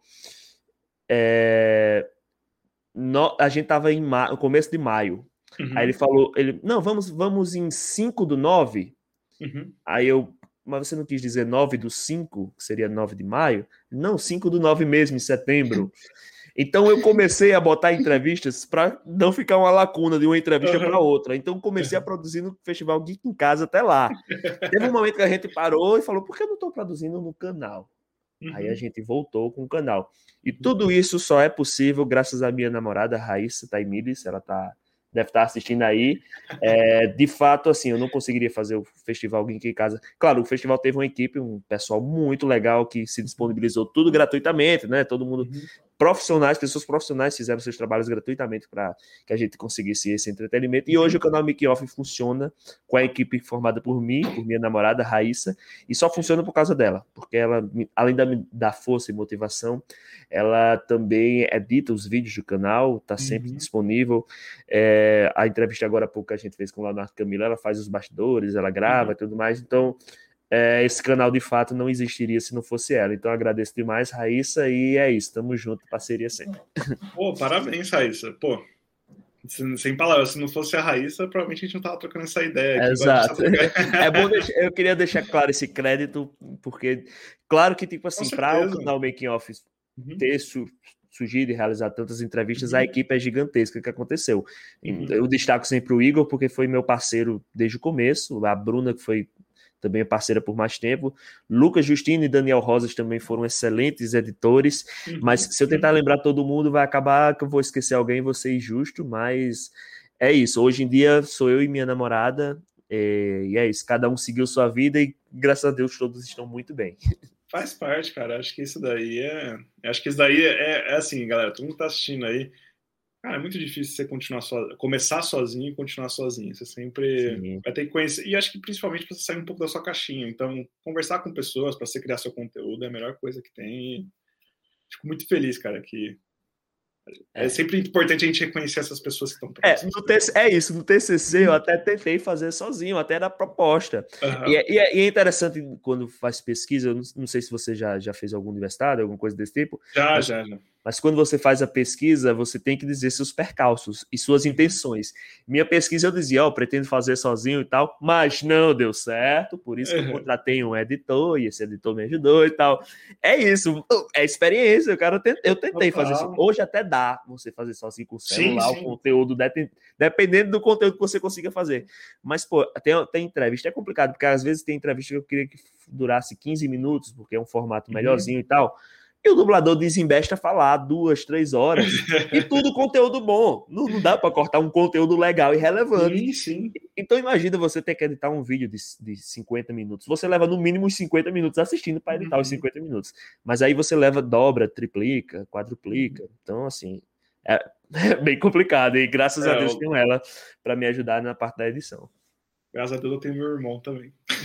Léo, um beijo para você. É, cara, você é eu, é sensacional. O Léo é super competente, viu? Porque é, a, a, gente tá conversando despreocupado, sabe que o negócio. Tá Total, tá não, cara. Eu tô, cara, eu tô aqui. É assim, o Léozinho, para quem não entende que tá aí, o Léozinho é como, vamos supor, quando o Thiago Leifert no Big Brother ele fala assim, a voz da consciência, ou quando ele fala, não, no Big Brother, não, quando ele fala no Globo Esporte, é a mesma coisa. Se eu tô aqui com um convidado, de repente vê assim, Ale, caiu. Aí eu falo, puta, caiu. Ou Ale, vai mais pro lado. Aí eu só fico ouvindo aqui, vocês não estão ouvindo nada. Então, assim, é o meu, é o meu boninho, é o meu boninho aqui no ouvido aqui. Então, sem o Léo, nada disso daqui seria possível. Bola. Mas, cara, vamos lá. Para indo para as perguntas, uh, eu queria começar pelas perguntas da, da Twitch. Tem algumas perguntas no Instagram, tá? não, no Instagram, perdão, no, no YouTube. Então, mas eu vou começar pela da Twitch para a gente ir começando. Você já fez. Ixi, agora me pegou no inglês aqui. Speedrun de algum jogo? Ou qual é o seu favorito? Então, aqui existiam campeonatos de speedrun, certo? Mas ah. tudo muito local. Speedrun, speedrun. perfeito. Speedrun é justamente aquele negócio de você tentar fazer um jogo, zerar o jogo, cumprir algum uhum. objetivo o mais rápido possível. É um campeonato de velocidade.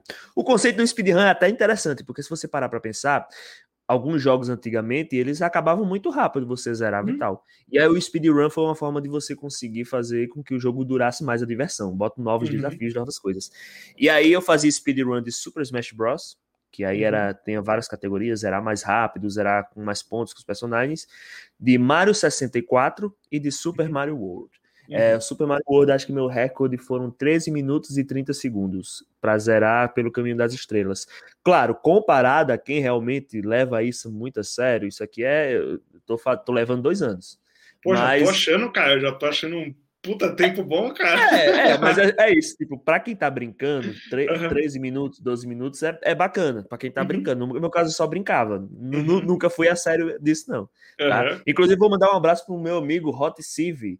É, pessoal da Twitch, procura aí Hot Civ, que ele é um cara que faz speedrun de Kaizo. Kaizo é o seguinte: Kaizo, hoje em dia se criam fases do Mario. Você já jogou, uhum. jogou Super Mario World? Joguei, joguei, joguei.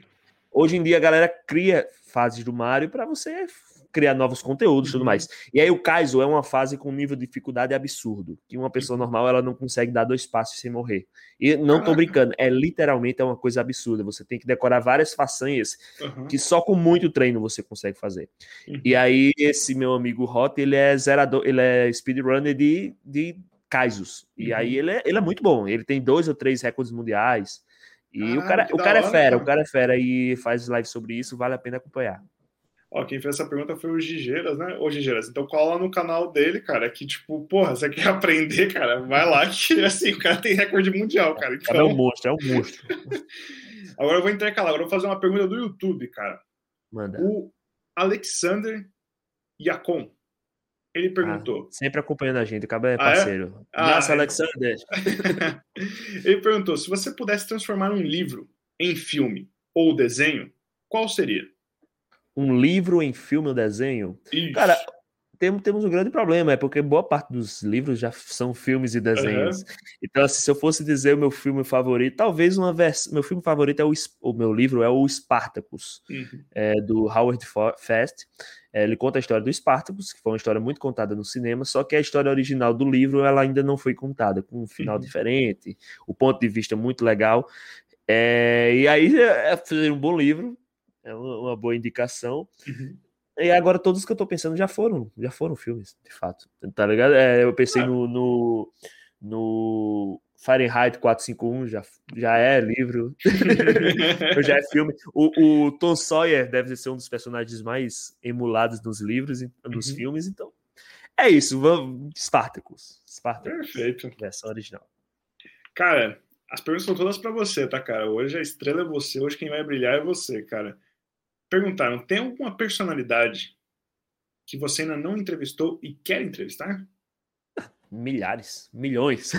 Então vamos lá, é, então vamos reformular vamos essa pergunta. Quem, quem seria talvez as três pessoas que você mais gostaria de entrevistar? Acho que poderia ser essa a pergunta. Olha Isso foi o Bernardinho que mandou. Como a gente está no mundo das ideias, uhum. é, eu gostaria muito de falar alemão e entrevistar o, o cantor do Rammstein, Rammstein, que é minha banda favorita, então seria muito legal. Só que eu não falo alemão, obviamente, uhum. então seria meio difícil. Parece que ele fala espanhol, poderia ser que a gente se comunicasse. Essa é a primeira pessoa. Eu acho que, assim, de ator, talvez o Will Smith ia ser muito legal de entrevistar. o Will Smith ou Jack Chan, nesses dois aqui, tá? Uhum. E de dublagem, se eu fosse falar, eu diria o Orlando Drummond, que é o dublador do Scooby-Doo original. Hoje em dia ele tem 101 anos de idade e estava dublando até então. Hoje em dia ele está com alguns problemas de saúde, a gente até deseja boa recuperação. Antes do, do, do, Orlando Drummond seria o Nelson Machado, mas graças a Deus esse aí eu consegui entrevistar. então, assim, para botar três de ramos diferentes, seria Tio uhum. Lindman do Rammstein, é, Jack Chan, Will Smith e o Orlando Drummond. Que legal, cara. Muito legal. Cara, eu não tenho muito um ranking. Eu, eu, eu sou, acho que eu sou. Eu até brinco com o pessoal aqui, né? Tipo, tem pessoas que a gente gostaria de entrevistar? Pô, com certeza, cara. Acho que tem. Uh, eu teria um cara que eu acho que eu teria vontade de trocar uma ideia, cara, mas eu acho que de curiosidade, acho que eu teria muita pergunta para fazer para ele que seria o Barack Obama, cara. Eu tenho curiosidade com o ah, presidente dos Estados Unidos. Pô. E... Podia ser qualquer um, tá ligado? Do Estados, presidente dos Estados Unidos, estava de boa. Não, não, não, eu sei, mas eu, eu, eu, eu queria entrevistar. Porque assim, cara, eu acho que ele tem tanta coisa marcante de tipo, acho que de conversa, acho que de trocação de ideia que eu vejo, é uma pessoa aberta para trocar uma ideia que eu acho que seria uma entrevista foda, assim, cara. Eu acho que é um cara assim, puta, foda, cara. Eu acho que eu iria nesse, nesse, nesse ritmo que você falou, cara. É, Outra... Eu quero lembrar uma coisa, e até claro, fica, é, é, bom para você também. Uhum. A gente tá fazendo esse ranking na pressão, tá? Se a gente pensar direitinho, Total. a gente substitui 100% uh, dos nomes. Nossa, cara, se a gente for aqui falar de todo mundo aqui, a gente faz uma lista aqui gigante. É, não, mas assim, a gente substitui todos, porque na minha cabeça começa a aparecer novos aqui e tal. Pô, no, eu queria entrevistar o Kiko, o ator original, o Carlos Villagrán. Se a gente pudesse reviver os mortos, eu adoraria entrevistar o dublador do cara, o próprio Chaves e o dublador do Chaves. Tem uma história nesse podcast muito engraçada. A gente entrevistou uma vez o Elcio Coronato falando do, do, do, do Kiko. Do canal Coronhada, conheço, sim. Cara, sensacional. Ele passou aqui, a gente trocou uma ideia. E ele falou que ele, ele ia, não sei se ele estava na Band, se ele estava na no SBT, eu não lembro, acho que ele estava no SBT. E a, a, a produtora dele, estava lá dentro, conseguiu uma entrevista em Alcapulco com o Chaves. Porra, tá doido, rapaz. cara, aí ele virou, ele falou pra gente, falou, cara, eu não acreditava. Eu não acreditava, eu achava. Mano, aqueles me falaram que eu ia para lá para entrevistar ele. Aí ele falou: eu tinha um mês para essa entrevista. Então o que, que, ele fez? Ele começou a fazer aula de espanhol todo dia, todo dia, todo dia, todo dia, para conseguir fazer a entrevista e formando o roteiro, roteiro, roteiro, roteiro. Ele falou que chegou na semana que eles iam, a direção chegou e falou assim: não, na verdade, a gente vai colocar outro entrevistador. Aí ele, como assim? Outro entrevistador? Eles falaram, né, a gente vai trocar isso e aquilo, papapá, pá. Aí o que, que aconteceu? Na semana, acho que foi, ele falou que foi no dia que falaram isso para ele, foi de manhã, à tarde, a, a esposa dele, né, a dona Florinda, na, que eu não lembro o nome dela, mas a dona Florinda. É Florinda mesmo. Florinda? Ah, então perfeito. Ela ligou e falou que ele estava passando mal. E logo depois, acho que veio a calhar, depois de 15 dias, um mês, ele acabou falecendo. Ele falou, Foda. puta, cara. Sabe? Ele falou assim, cara, caralho, eu, eu ele falou, era, era tipo um negócio da minha vida, assim, que eu falava, caralho, eu entrevistar o cara em Acapulco, tipo, ia ser foda, tá ligado? É, assim, nessa pandemia, alguns uhum. dubladores vieram a falecer, de Covid uhum. ou não, por outros Sim. motivos. E aí é, é, até uma pena. Eu falo não no sentido só da, da entrevista, é de vozes que a Sim. gente perde mesmo. Total. É, que é, de fato são pessoas que a gente tem uma ligação com a infância. Por exemplo, morreu a Yara Rissa, que é, foi a florzinha das meninas poderosas, a, a Harley Quinn. A uhum. Bia Menezes, Bia Menezes não é a filha dela, na verdade, é a Ana Lúcia Menezes, que é a dubladora da Toff do, do, do Avatar. Uhum. Enfim, fez diversas vozes muito marcantes. O Dário Castro, que fez o Gladiador, o filme Gladiador, uhum. e enfim, gostava muito da voz dele. E, enfim, alguns dubladores acabaram morrendo nessa pandemia e é, é, é, lamentável. A gente só pode lamentar, mas assim, o, o, lado bom, entre aspas, é que essas vozes estão eternizadas para sempre e sempre vão ter conteúdos legais para a gente relembrar dos grandes trabalhos que eles fizeram. É, acho que não só esse, né, cara? Quando a gente falou até das personalidades que a gente gostaria de entrevistar, teve muitas pessoas que acabaram é. se perdendo nesse meio. Tipo, cara, até quando a gente conversou até com o Elcio, ele até falou, falou, porra, cara, eu gostaria de entrevistar o Maradona. E, tipo, o Maradona tinha. 60 tinha... anos, morreu com 60. Ah, ele, já, ele tinha falecido acho que tinha uns dois meses, assim, uma coisinha assim. Tipo, porra, cara. É foda, sabe? É, é muita gente. Tipo, eu tenho vontade de entrevistar o Pelé, cara. Porra, ah, eu tenho porra. muita vontade de entrevistar o Pelé. Porra, eu sou cara. jornalista, jornalista esportivo, pô. Porra, cara. cara, o Pelé deve ser uma parada. Mano, foi, cara, maior jogador da história, cara. Podem falar do, for, futebol, mas... realmente, assim, da, do esporte, ele era a pessoa que eu mais gostaria de entrevistar, de fato. Uhum. Não tem problema. Ah, cara, quantas pessoas. Pessoal, todo mundo que tiver sugestão de quem que vocês querem que a gente entrevista, manda aí também, manda no Instagram, cara, que a gente tenta. Não que a gente vai conseguir, mas a gente é, tenta. É, tentar faz parte. Cara, uma vez eu mandei os caras falaram pra eu entrevistar o Gabriel Jesus. Eu falei, cara, o Gabriel Jesus tá é um pouco mais difícil, né, galera? Mas enfim, a gente tenta. A gente faz o que dá pra fazer. Cara, outra pergunta agora da Gabi, cara. A Gabi que tá sempre aqui com a gente. Qual foi o melhor e mais marcante evento que você já foi? Evento, eu acho que a CCXP 2015 uhum. foi muito legal por um sentido, porque aquela foi o primeiro evento daquelas uhum. proporções. Uhum. E de fato, assim, no Brasil e na América do Sul não tem evento comparado com aquele. E ali foi um uhum. deslumbre. Ele foi exatamente o limiar do que eu gosto do evento. Porque a edição 2016 já estava famosa e foi tudo super lotado, todas as atrações com muita fila, gente apertada no bate-bate tal. E aquilo, aquele crowd era complicado até para conseguir entrevistas, conseguir matérias e tal. E na 2015 ela já foi exatamente no limiar. Tinha uhum. gente suficiente para que a gente conseguisse fazer aquele, aquela multidão. Torcida de futebol é melhor contar o estádio lotado e tal. Total. Mas se tiver, tipo, mais do que a lotação no estádio de futebol, você vai se sentir desconfortável e não vai ver nada. Uhum. E era isso foi o 2016. 2015 foi muito legal, porque eu consegui diversas entrevistas nesse sentido. Pô, uma coisa muito foda que aconteceu em 2015. Eu consegui participar da coletiva de imprensa do filme Ridiculous Six. O filme é ridículo, de fato, é muito ruim. Mas o filme tinha o Terry Crews, o Adam Sandler, o Taylor Lautner, que é o, o lobinho do Crepúsculo, e o gordo do Lost, o Hurley. Porra, eu vi os quatro caras a cinco metros de distância e respondendo Cara, as perguntas você... da gente. Porra, isso é foda. Cara, você viu o Terry Crews? E o Adam Exato. Sandler é a 5 metros de você? Exato. Não, aí, Minha tipo, nossa, na época, a gente, como, da forma que a gente estava registrado, a gente hum. não podia fazer uma filmagem. A gente ah. só poderia tirar uma foto no final e fazer as perguntas para site, porque existia um credenciamento uhum. específico. Uhum. É, acordos de imagem. Uhum. Eu acho que tem muito a ver, porque seria muito complicado você pedir para que todos os órgãos de imprensa ali tivessem o um acordo de imagem, uma transmissão e tudo mais. Uhum. E aí, porra, foi fenomenal. Então, imagina que você. Eu, eu, eu entrei num evento extremamente deslumbrante. Uhum. Conheci pessoas maravilhosas. Os biólogos, essa história dos biólogos que eu contei foi, uhum. foi nesse evento. Fora que eu curti a proporção gigantesca do evento. Aí, o outro evento em seguida é que aqui teve a CCXP Recife, uhum. que é, não tinham tantas atrações como aqui, porque, obviamente, o cabo que é de São Paulo, o dublador de São Paulo, pega um carro e vai. É diferente de chamar um cara de para ir para Recife, tem que ser um, um, avião, não tinha tantas uhum. atrações, mas foi um evento com uma proporção muito grande e que tinha muito menos, menos pessoas em relação ao de São Paulo, e também foi um evento uhum. muito legal. Então eu acho que eu colocaria esses dois. Show. Da hora, cara. Mano, só, só, mano, só ter ficado 5 metros dos caras ali, acho que já. Ah, doido. E, e os cabas são alto achado demais, pô. É o, o, o Terry Crews o tempo todo fazendo aquela dança dos peitos, aqui de imprensa. É muito legal, foi muito massa. Cara, sensacional. Sensacional.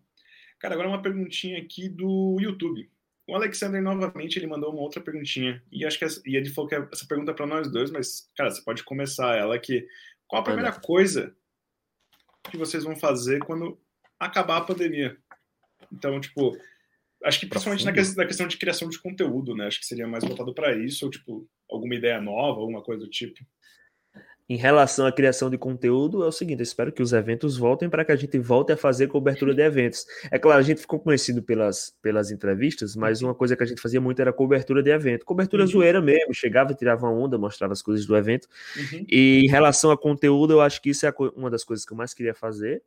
Mas eu também queria fazer alguma. pegar algumas locações para fazer esses uhum. vídeos específicos que eu queria, de listas, coisas desse tipo, uhum. em locais específicos, locais legais. Enfim, também, se você tiver alguma sugestão, Alexandre, fica à vontade para mandar para gente. Opa, é... a gente adora aquela sugestão. E sobre vida pessoal, uma coisa que eu tô com muita vontade de fazer é jogar bola. Eu ah, tô literalmente desde ah, o começo da pandemia sem jogar bola. Eu teve um momento de flexibilização, alguns amigos foram tal, uhum. mas acontece que tipo na minha vida é complicado. Minha namorada, ela tem, ela vive com nove idosos, eu acho, nove idosos, uhum. nove, oito idosos.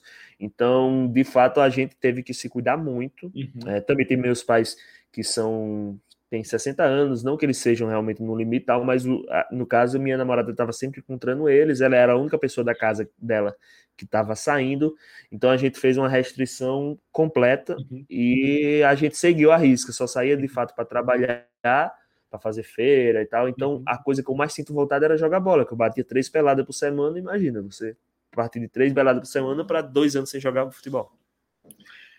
Cara, da minha parte, eu vou começar pela pessoal. Eu digo a mesma coisa por você, cara. que, o, que, o, o que me fode, cara, o que quebra minha perna é não poder jogar futebol. É, tipo assim, eu joguei minha vida inteira futebol. Nem quando eu fiquei lesionado, eu tive um problema no joelho, eu nunca fiquei tanto tempo parado sem jogar futebol, igual isso. E, e cara, pra quem curte futebol, ficar sem jogar é desesperador. É desesperador, então, tipo. Mas a gente entende que é por um bem maior, né? Então, cara, meus pais. É tomaram a primeira dose. Amanhã meu irmão toma a primeira dose, porque para quem não sabe, meu irmão não é só influenciador, meu irmão é fisioterapeuta, tá, galera? Então ele atende ah, pessoas de dia e à noite ele faz transmissões, edições de vídeo. Então o Leozinho é, é o tipo bombril aqui da, da família. Então, assim, cara, mil e uma funções. Então, se tudo der certo, já tomam já, e logo menos é a gente, né, cara? eu, to, eu tomei também a primeira dose, porque Tomou? eu sou professor Porra. de xadrez em Porra, ensino fundamental. Demais. E aqui a gente já adiantou, a uhum. vacinação aqui em João Pessoa está meio adiantada e os profissionais de educação já estão vacinando. Pô, então, daqui a três cara. meses eu estou imunizado se tudo der certo. Pô, cara, aí sim, ainda dá para voltar. Ainda dá para voltar a jogar um pouquinho de futebol. Pra... Conteúdo de xadrez era o que eu queria fazer, era uma coisa que para responder. Só ah, que é? eu, depois do Gambito da Rainha, tipo, uhum. tem 300 pessoas que estão competindo, e dessas 300 pessoas que estão competindo, 100 são grandes mestres de xadrez titulados. Então, como é que eu vou concorrer com essa galera, pô? não, mas aí, cara, você pode criar um conteúdo falando, não sabemos jogar xadrez, ou sabemos não, não profissional. Aí é que tá, eu, eu, jo eu jogo intermediário xadrez. É foda, eu não posso tá nem ser o, o grande noob onda, e nem ser o nem master. Ser um grande mestre, porque os grandes mestres estão aí de fato, pô. Eu não tenho é. muito o que fazer. É, talvez mais pra frente eu faça um conteúdo específico para crianças, xadrez para uhum. crianças. Talvez dê certo. Que bom, cara. Pô. É, agora, eu, mas eu acho que é, vai dar tudo certo. Gente tem que pensar positivo, que tá indo. Tá acontecendo, acho que um pouquinho de atraso, pouco de atraso, um pouco não, atraso pra caralho, mas tá indo. Tá, a gente vai conseguir. Cara, é, é, e é, tipo, acho que profissionalmente, cara, é, eu tô com uma nova jornada na minha carreira agora, né? Que foi até que eu brinquei lá no começo da, pande da, da pandemia, não, pô, no comecinho da, da live que a gente fez, que eu tô meio que dando uma, uma mexida um pouquinho na minha carreira, então eu vou ter um foco muito maior agora no A mais B e vou ter um. Eu tenho um, um canal que vai lançar agora na, na no domingo. Eu sou palmeirense, tá? E eu vou fazer um, um canal sobre o Palmeiras, mas como torcedor. Eu não quero ser jornalista, não quero ser, eu quero ser um torcedor. Então, tá certo. A, a, domingo agora eu vou estrear esse canal, então. E ir no estádio, eu acho que ir no estádio, assistir, sentir a torcida, acho que profissionalmente eu quero sentir isso daí para passar essa energia no meu, no meu novo canal que eu vou fazer nas minhas novas coisas, editar mais conteúdo para o A mais B. Então, se tudo der certo depois que acabar a pandemia, aí eu vou seguir nesse rumo aí, que eu acho que vai dar tudo certo. E acho que um beijo para Alex, é, o Alexander que ele mandou aqui, que a mãe dele já tomou as duas doses. Um beijo oh, para ela. Boa. Espero que a gente está muito na torcida para que todo mundo. Uma preocupação bem. a menos, né? Cara, acho que a última pergunta que a gente tem aqui, o Bernardinho acabou de mandar. Tirando aquela entrevista até que você falou que você fez pelo Zoom, tudo. Teve outra entrevista que deu alguma coisa totalmente errada. Ele quer saber se tem alguma história engraçada. Tipo, Porra, a do vinheteiro é foda. Vamos lá. Imagina a situação, como eu falei. Eu tinha completado as oito entrevistas para terminar uhum. meu TCC, meu trabalho de conclusão de curso. Uhum. Eu vou para um evento em Recife, onde a única entrevista ia ser o Lorde Vinheteiro. Eu fui para isso, literalmente. Uhum. Acontece que o vinheteiro, o voo dele, digamos assim, que era às cinco. Uhum. Ele entrou no palco às quatro por causa de algum problema de atraso. Foi por causa do K-pop. Por isso que eu tenho raiva do K-pop. Por isso que eu tenho raiva do K-pop. Tá? É essa a explicação. Falando nisso, o K-pop aqui em São Paulo acabou de lançar um lanche que eu falei, porra, legal, o lanche do K-pop, deixa eu ver. É nugget com batata. Então, K-pop, para com essas porra, porra de lanche. Que isso aí é lanche? Isso aí é nugget com batata, porra. É. Próxima vez que vocês forem inventar, inventa um negócio direito. Eu foda assim, os shows são legais, o som é legal, dava uhum. pro... mas o problema é o seguinte: nós os nerds antigos, a gente meio que tem um conservadorismozinho da, da, da coisa que como era, e o K-pop invadiu os eventos. Uhum, não penso no ponto de vista negativo, não. Assim, de fato, cultura asiática nos eventos uhum. de cultura pop é muito conhecida e acharam o espaço delas. Acontece que nesse evento específico parece que era a primeira vez que estava tendo um campeonato gay pop. Uhum. É campeonato, literalmente. Eles fazem o, o, as danças, juízes avaliam. E aí com as notas, quem ganhar, ganhou. E eles calcularam muito errado, o evento calculou muito errado. E o K-pop durou, digamos que, uma, uma ou duas horas a mais. E o Lorde vinha, tipo assim, era um campeonato credenciado e eles não podiam. Vão parar agora, ter o Lorde Vinheteiro e depois voltar. Ia ser Imagina o Lorde Vinheteiro ficando puto que a galera. com o K-pop ainda. O Lorde Vinheteiro e, e, tipo, eu consegui falar. Foi a primeira vez que eu, eu era um, dono de evento que acabou ficando amigo, uhum. a gente tal, mas na, era, todo, ele era muito conhecido por ser um pouco mais na dele uhum. tal.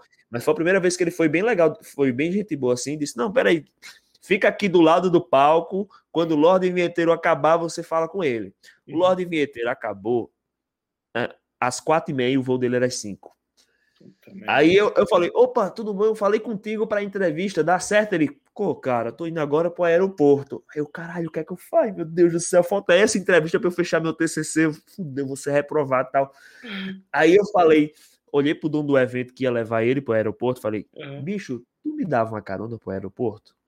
Eu fui com o Lorde Vinheteiro e com o cara. E o cara também estava dirigindo em alta velocidade, não, não por irresponsabilidade, uhum. mas ele precisava deixar o cara na hora. Total. Digamos que a gente chegou coisa de 10 minutos para acabar, para ele entrar no voo e ir embora. A gente fez uma entrevista de 5 minutos. Ele respondeu super rápido. A uhum. entrevista não ficou a melhor coisa do mundo, ficou, uhum. foi tipo assim: aí, como foi trabalhar no pânico? Foi um trabalho normal como todo outro.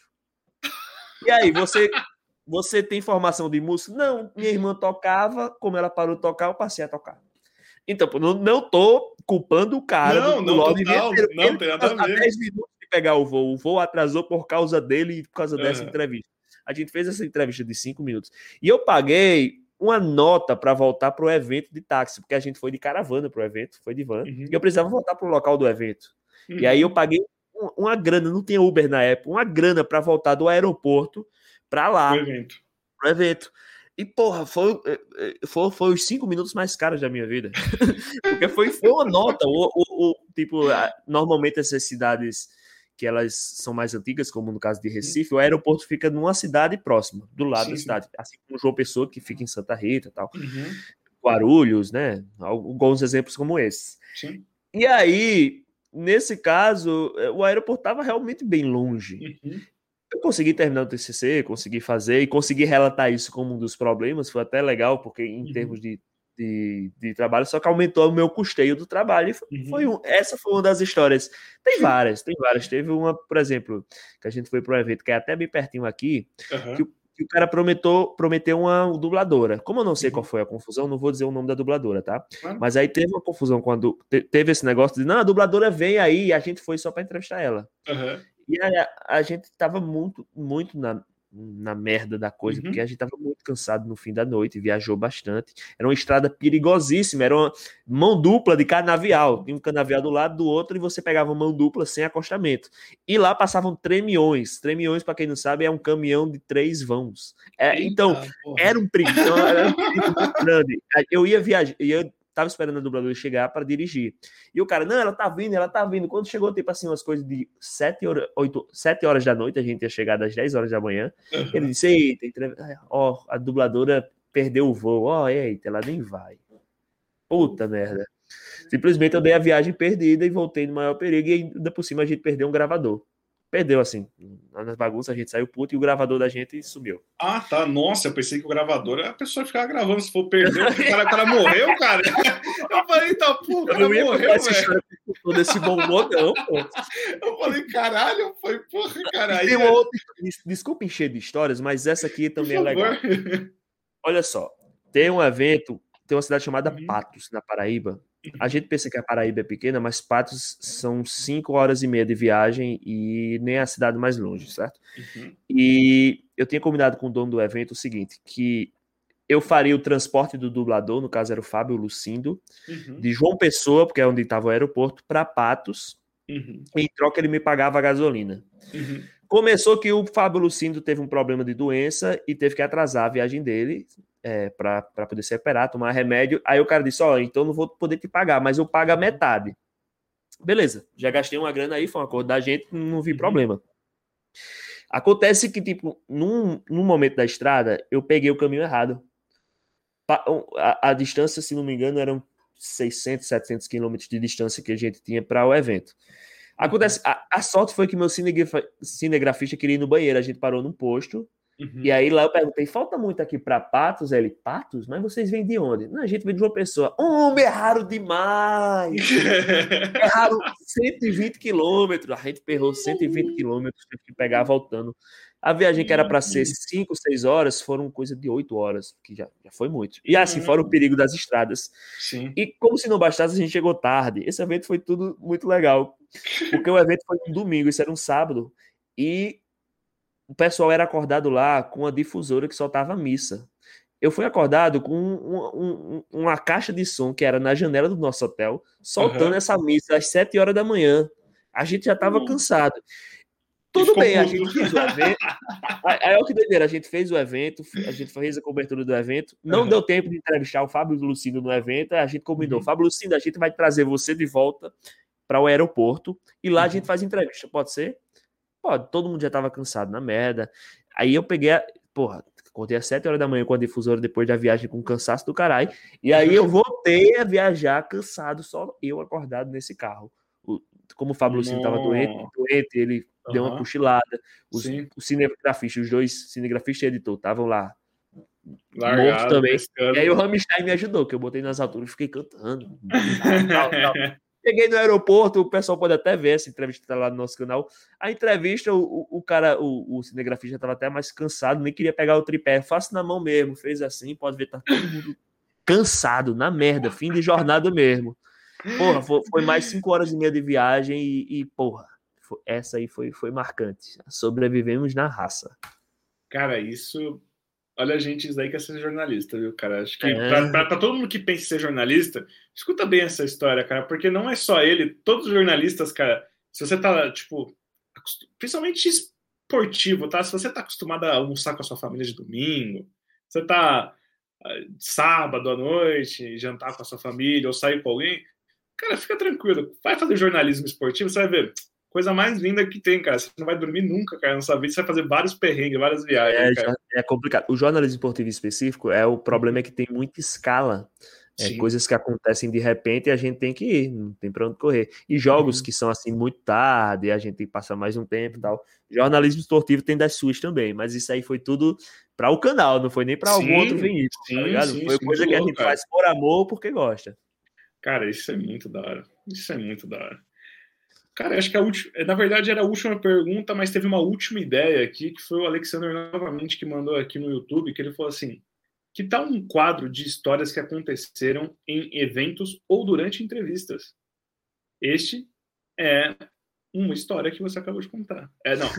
É, não, peraí. Esta é a minha história, tipo, algum quadro chamado Esta é a minha história. Então você meio que mostrar o making off né, dos bastidores de tudo que tá rolando ali, tipo, dos perrengues. Não sei se você tem um quadro assim, ou você tá Porra, pensando. gostei pra caramba, viu? A gente vai testar. Alexandre pode deixar que a gente vai testar. Vamos ver se dá certo. Se não der, a gente para, se der, tal. Mas a gente tem muita história legal para contar, principalmente com convidados maravilhosos.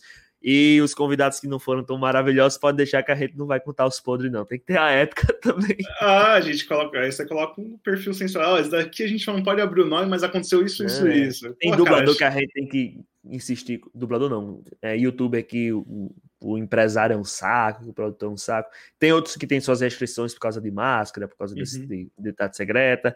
E tem, tem dublador que não gosta muito de entrevistar, de entrevista e tal. A gente respeita, né? Mas uhum. é, é, chato a gente chegar lá, opa, vamos, vamos. Não, não vai ter não. Jordan, cara, muito obrigado. Obrigado mesmo. Acho que Cara, eu tô, eu tô, até aqui com um pouquinho doendo aqui, tanto que eu ri. Que eu, eu, acho que, eu, acho que, eu, acho que, foi muito divertido. Acho que, que, o seu sorriso no rosto é contagiante aqui para todo mundo que tá assistindo. Acho que para mim que tava aqui trocando essa ideia com você. E, cara, primeiramente, obrigado por ter topado essa, essa brincadeira que eu sempre falo aqui. Aqui, tipo, a gente fala que é uma entrevista, mas é um. É, sempre vira um bate-papo Porque... Ah, deixa eu falar uma coisa polêmica. Por favor. O Flow é uma entrevista sim. Eles vão dizer que não é entrevista, é uma entrevista sim. É entrevista. É, é entrevista. É, é eu... Não, é entrevista é um papo. É entrevista sim, o formato é entrevista, não tem ponto correr. Cara, eu, eu, eu, sempre falo, eu falo que o A mais B é uma entrevista em, em, em formato de bate-papo. Então é sim. diferente, porque o, a entrevista que eu faço, cara, é. Eu quero entender, eu quero entender realmente. Foi o que a gente fez no começo. E depois, cara, a gente vai indo, é, a gente claro. vai perguntar pra galera, vai, vai soltando histórias, e aí vira um bate-papo, vira uma conversa. Então, cara. Eu é... entendo que, o que eles querem dizer, mas de fato é uma entrevista. Sim, sim, eu também acho. É e, é igual... é, e, é bom, não, é claro que a gente se sente super à vontade. Foi um papo muito legal tal. Mas não é porque é legal que não é uma entrevista, tá ligado? Claro, não, claro. Então, é justamente isso daí, cara. É justamente pra soltar. Acho que é soltar. Acho que a primeira parte eu preciso conhecer você, cara. Porque se eu não conhecer você, não tem como, velho. Não, cara, não tem como virar um bate-papo isso daqui. Primeiro tem que conhecer. Aí depois, cara, aí foi o que aconteceu aqui, que foi maravilhoso, cara. Uh, o que eu queria falar uma coisinha com você, assim, as perguntas acabaram, foi até dar uma olhadinha aqui no celular. Cara, novamente, muito obrigado por ter aceitado o convite. Acho que a família A mais B está crescendo cada podcast, cada episódio, cada conversa, cada, é, cada modo terça que a gente faz, cada quadro novo que vai ter por aí. E galera, muito obrigado por terem acompanhado a gente até aqui. Hoje começou um pouquinho mais tarde, eu sei que tá todo mundo amanhã precisa, todo mundo precisa trabalhar, precisa fazer suas coisinhas, mas muito obrigado. E Ordan, eu queria deixar esse finalzinho aqui para você falar das suas redes, dos seus projetos, quiser divulgar, cara, esse espaço é seu, manda bala, cara. Ah, na verdade, eu que agradeço muito é, o convite, foi muito legal, um papo bem uhum. bacana. Desejo sucesso ao A mais B. Parece ser um conteúdo muito legal e também fica à disposição caso você queira chamar para conversar sobre coisas aleatórias nas terças-feiras. É, mas é isso, eu tô, tô, meio cansado porque de fato hoje foi, foi dia de, de terceiro turno mesmo. De manhã foi um trabalho, tarde outro, de, de noite outro, e estamos aqui. Mas foi um papo muito agradável, como você tinha falado no começo, passou voando. E é isso, pessoal. Se quiser conhecer um conteúdo nerd muito legal, com entrevistas sobre, com dubladores e celebridades, dá uma olhada aqui no nosso YouTube youtube.com/barra canal Making Off. E se você quiser interagir um pouco, brincar, a gente faz enquetes maravilhosas, a gente faz também o Dubla Quiz, que é você tentando adivinhar qual é a voz de cada dublador, para o pessoal que gosta. E também a gente bota alguns confrontos legais. Quem foi melhor, Naruto, Dragon Ball? Vê isso no nosso Instagram, que é barra canal Making Off também um conteúdo muito legal. E se puder, se inscreve lá, se gostar do conteúdo, deixa o like e compartilha, porque isso ajuda muito, como o Alexandre bem disse, é de graça e vai ajudar muito o nosso trabalho. Se você não pode contribuir dando uma grana, uma doação tal, o like e o compartilhamento, eles são muito legais. Então, agradeço demais a tua oportunidade, porque é uma forma da gente divulgar, Alexandre, uhum. divulgar o nosso conteúdo. E é isso, a gente tem que fazer conteúdo junto, porque é só assim que a gente consegue é, dar certo, tá? Então, novamente estou à disposição. Pessoal, sigam nossas redes sociais, sigam aqui também o A Mais B se alguém veio pelo canal Making Off. Uhum. E é isso, um forte abraço e tamo junto. Perfeito. Galera, as minhas redes estão aí, cara. Vocês estão aqui vendo embaixo mesmo as minhas e a do Jordan também está aqui embaixo dele. Cara, tudo que vocês quiserem, entre em contato com a gente, troca uma ideia. Cara, faz uma sugestão de convidados, estou super aberto, cara. Se tiver qualquer outra pessoa que vocês queiram, que você acha que vai ser interessante para ter esse bate-papo igual a gente teve aqui, cara, em formato de entrevista, tá? Deixando bem claro isso. Então, cara, chama aí que a gente troca essa ideia. Cara, se você não é inscrito no canal da, do YouTube, se inscreve. Se você não segue ainda a gente na Twitch, segue. E se você tem Amazon Prime, cara, deixa a gente aí que o sub é de graça e ajuda demais o canal. Pessoal, muito obrigado. Até terça-feira no modo terça, onde a gente vai falar sobre assuntos aleatórios e no nosso grupo lá do Facebook vocês mandaram muita comida bizarra, então a gente vai debater sobre essas comidas bizarras que vocês comem, que minha nossa senhora, eu tô toda vez que eu tô com fome, eu olho aquilo lá e eu começo a fazer dieta, porque aí eu perco a fome com o que vocês mandam, porque é sensacional as coisas que vocês inventam. Nosso grupo do Facebook, cara, para quem tá no Instagram, é só você entrar aí embaixo também na, na descrição, tá o grupo. E o pessoal da Twitch tem um bannerzinho aqui embaixo, tá justamente o nosso grupo do, do Facebook. Entra lá, cara, e se divirta com a gente.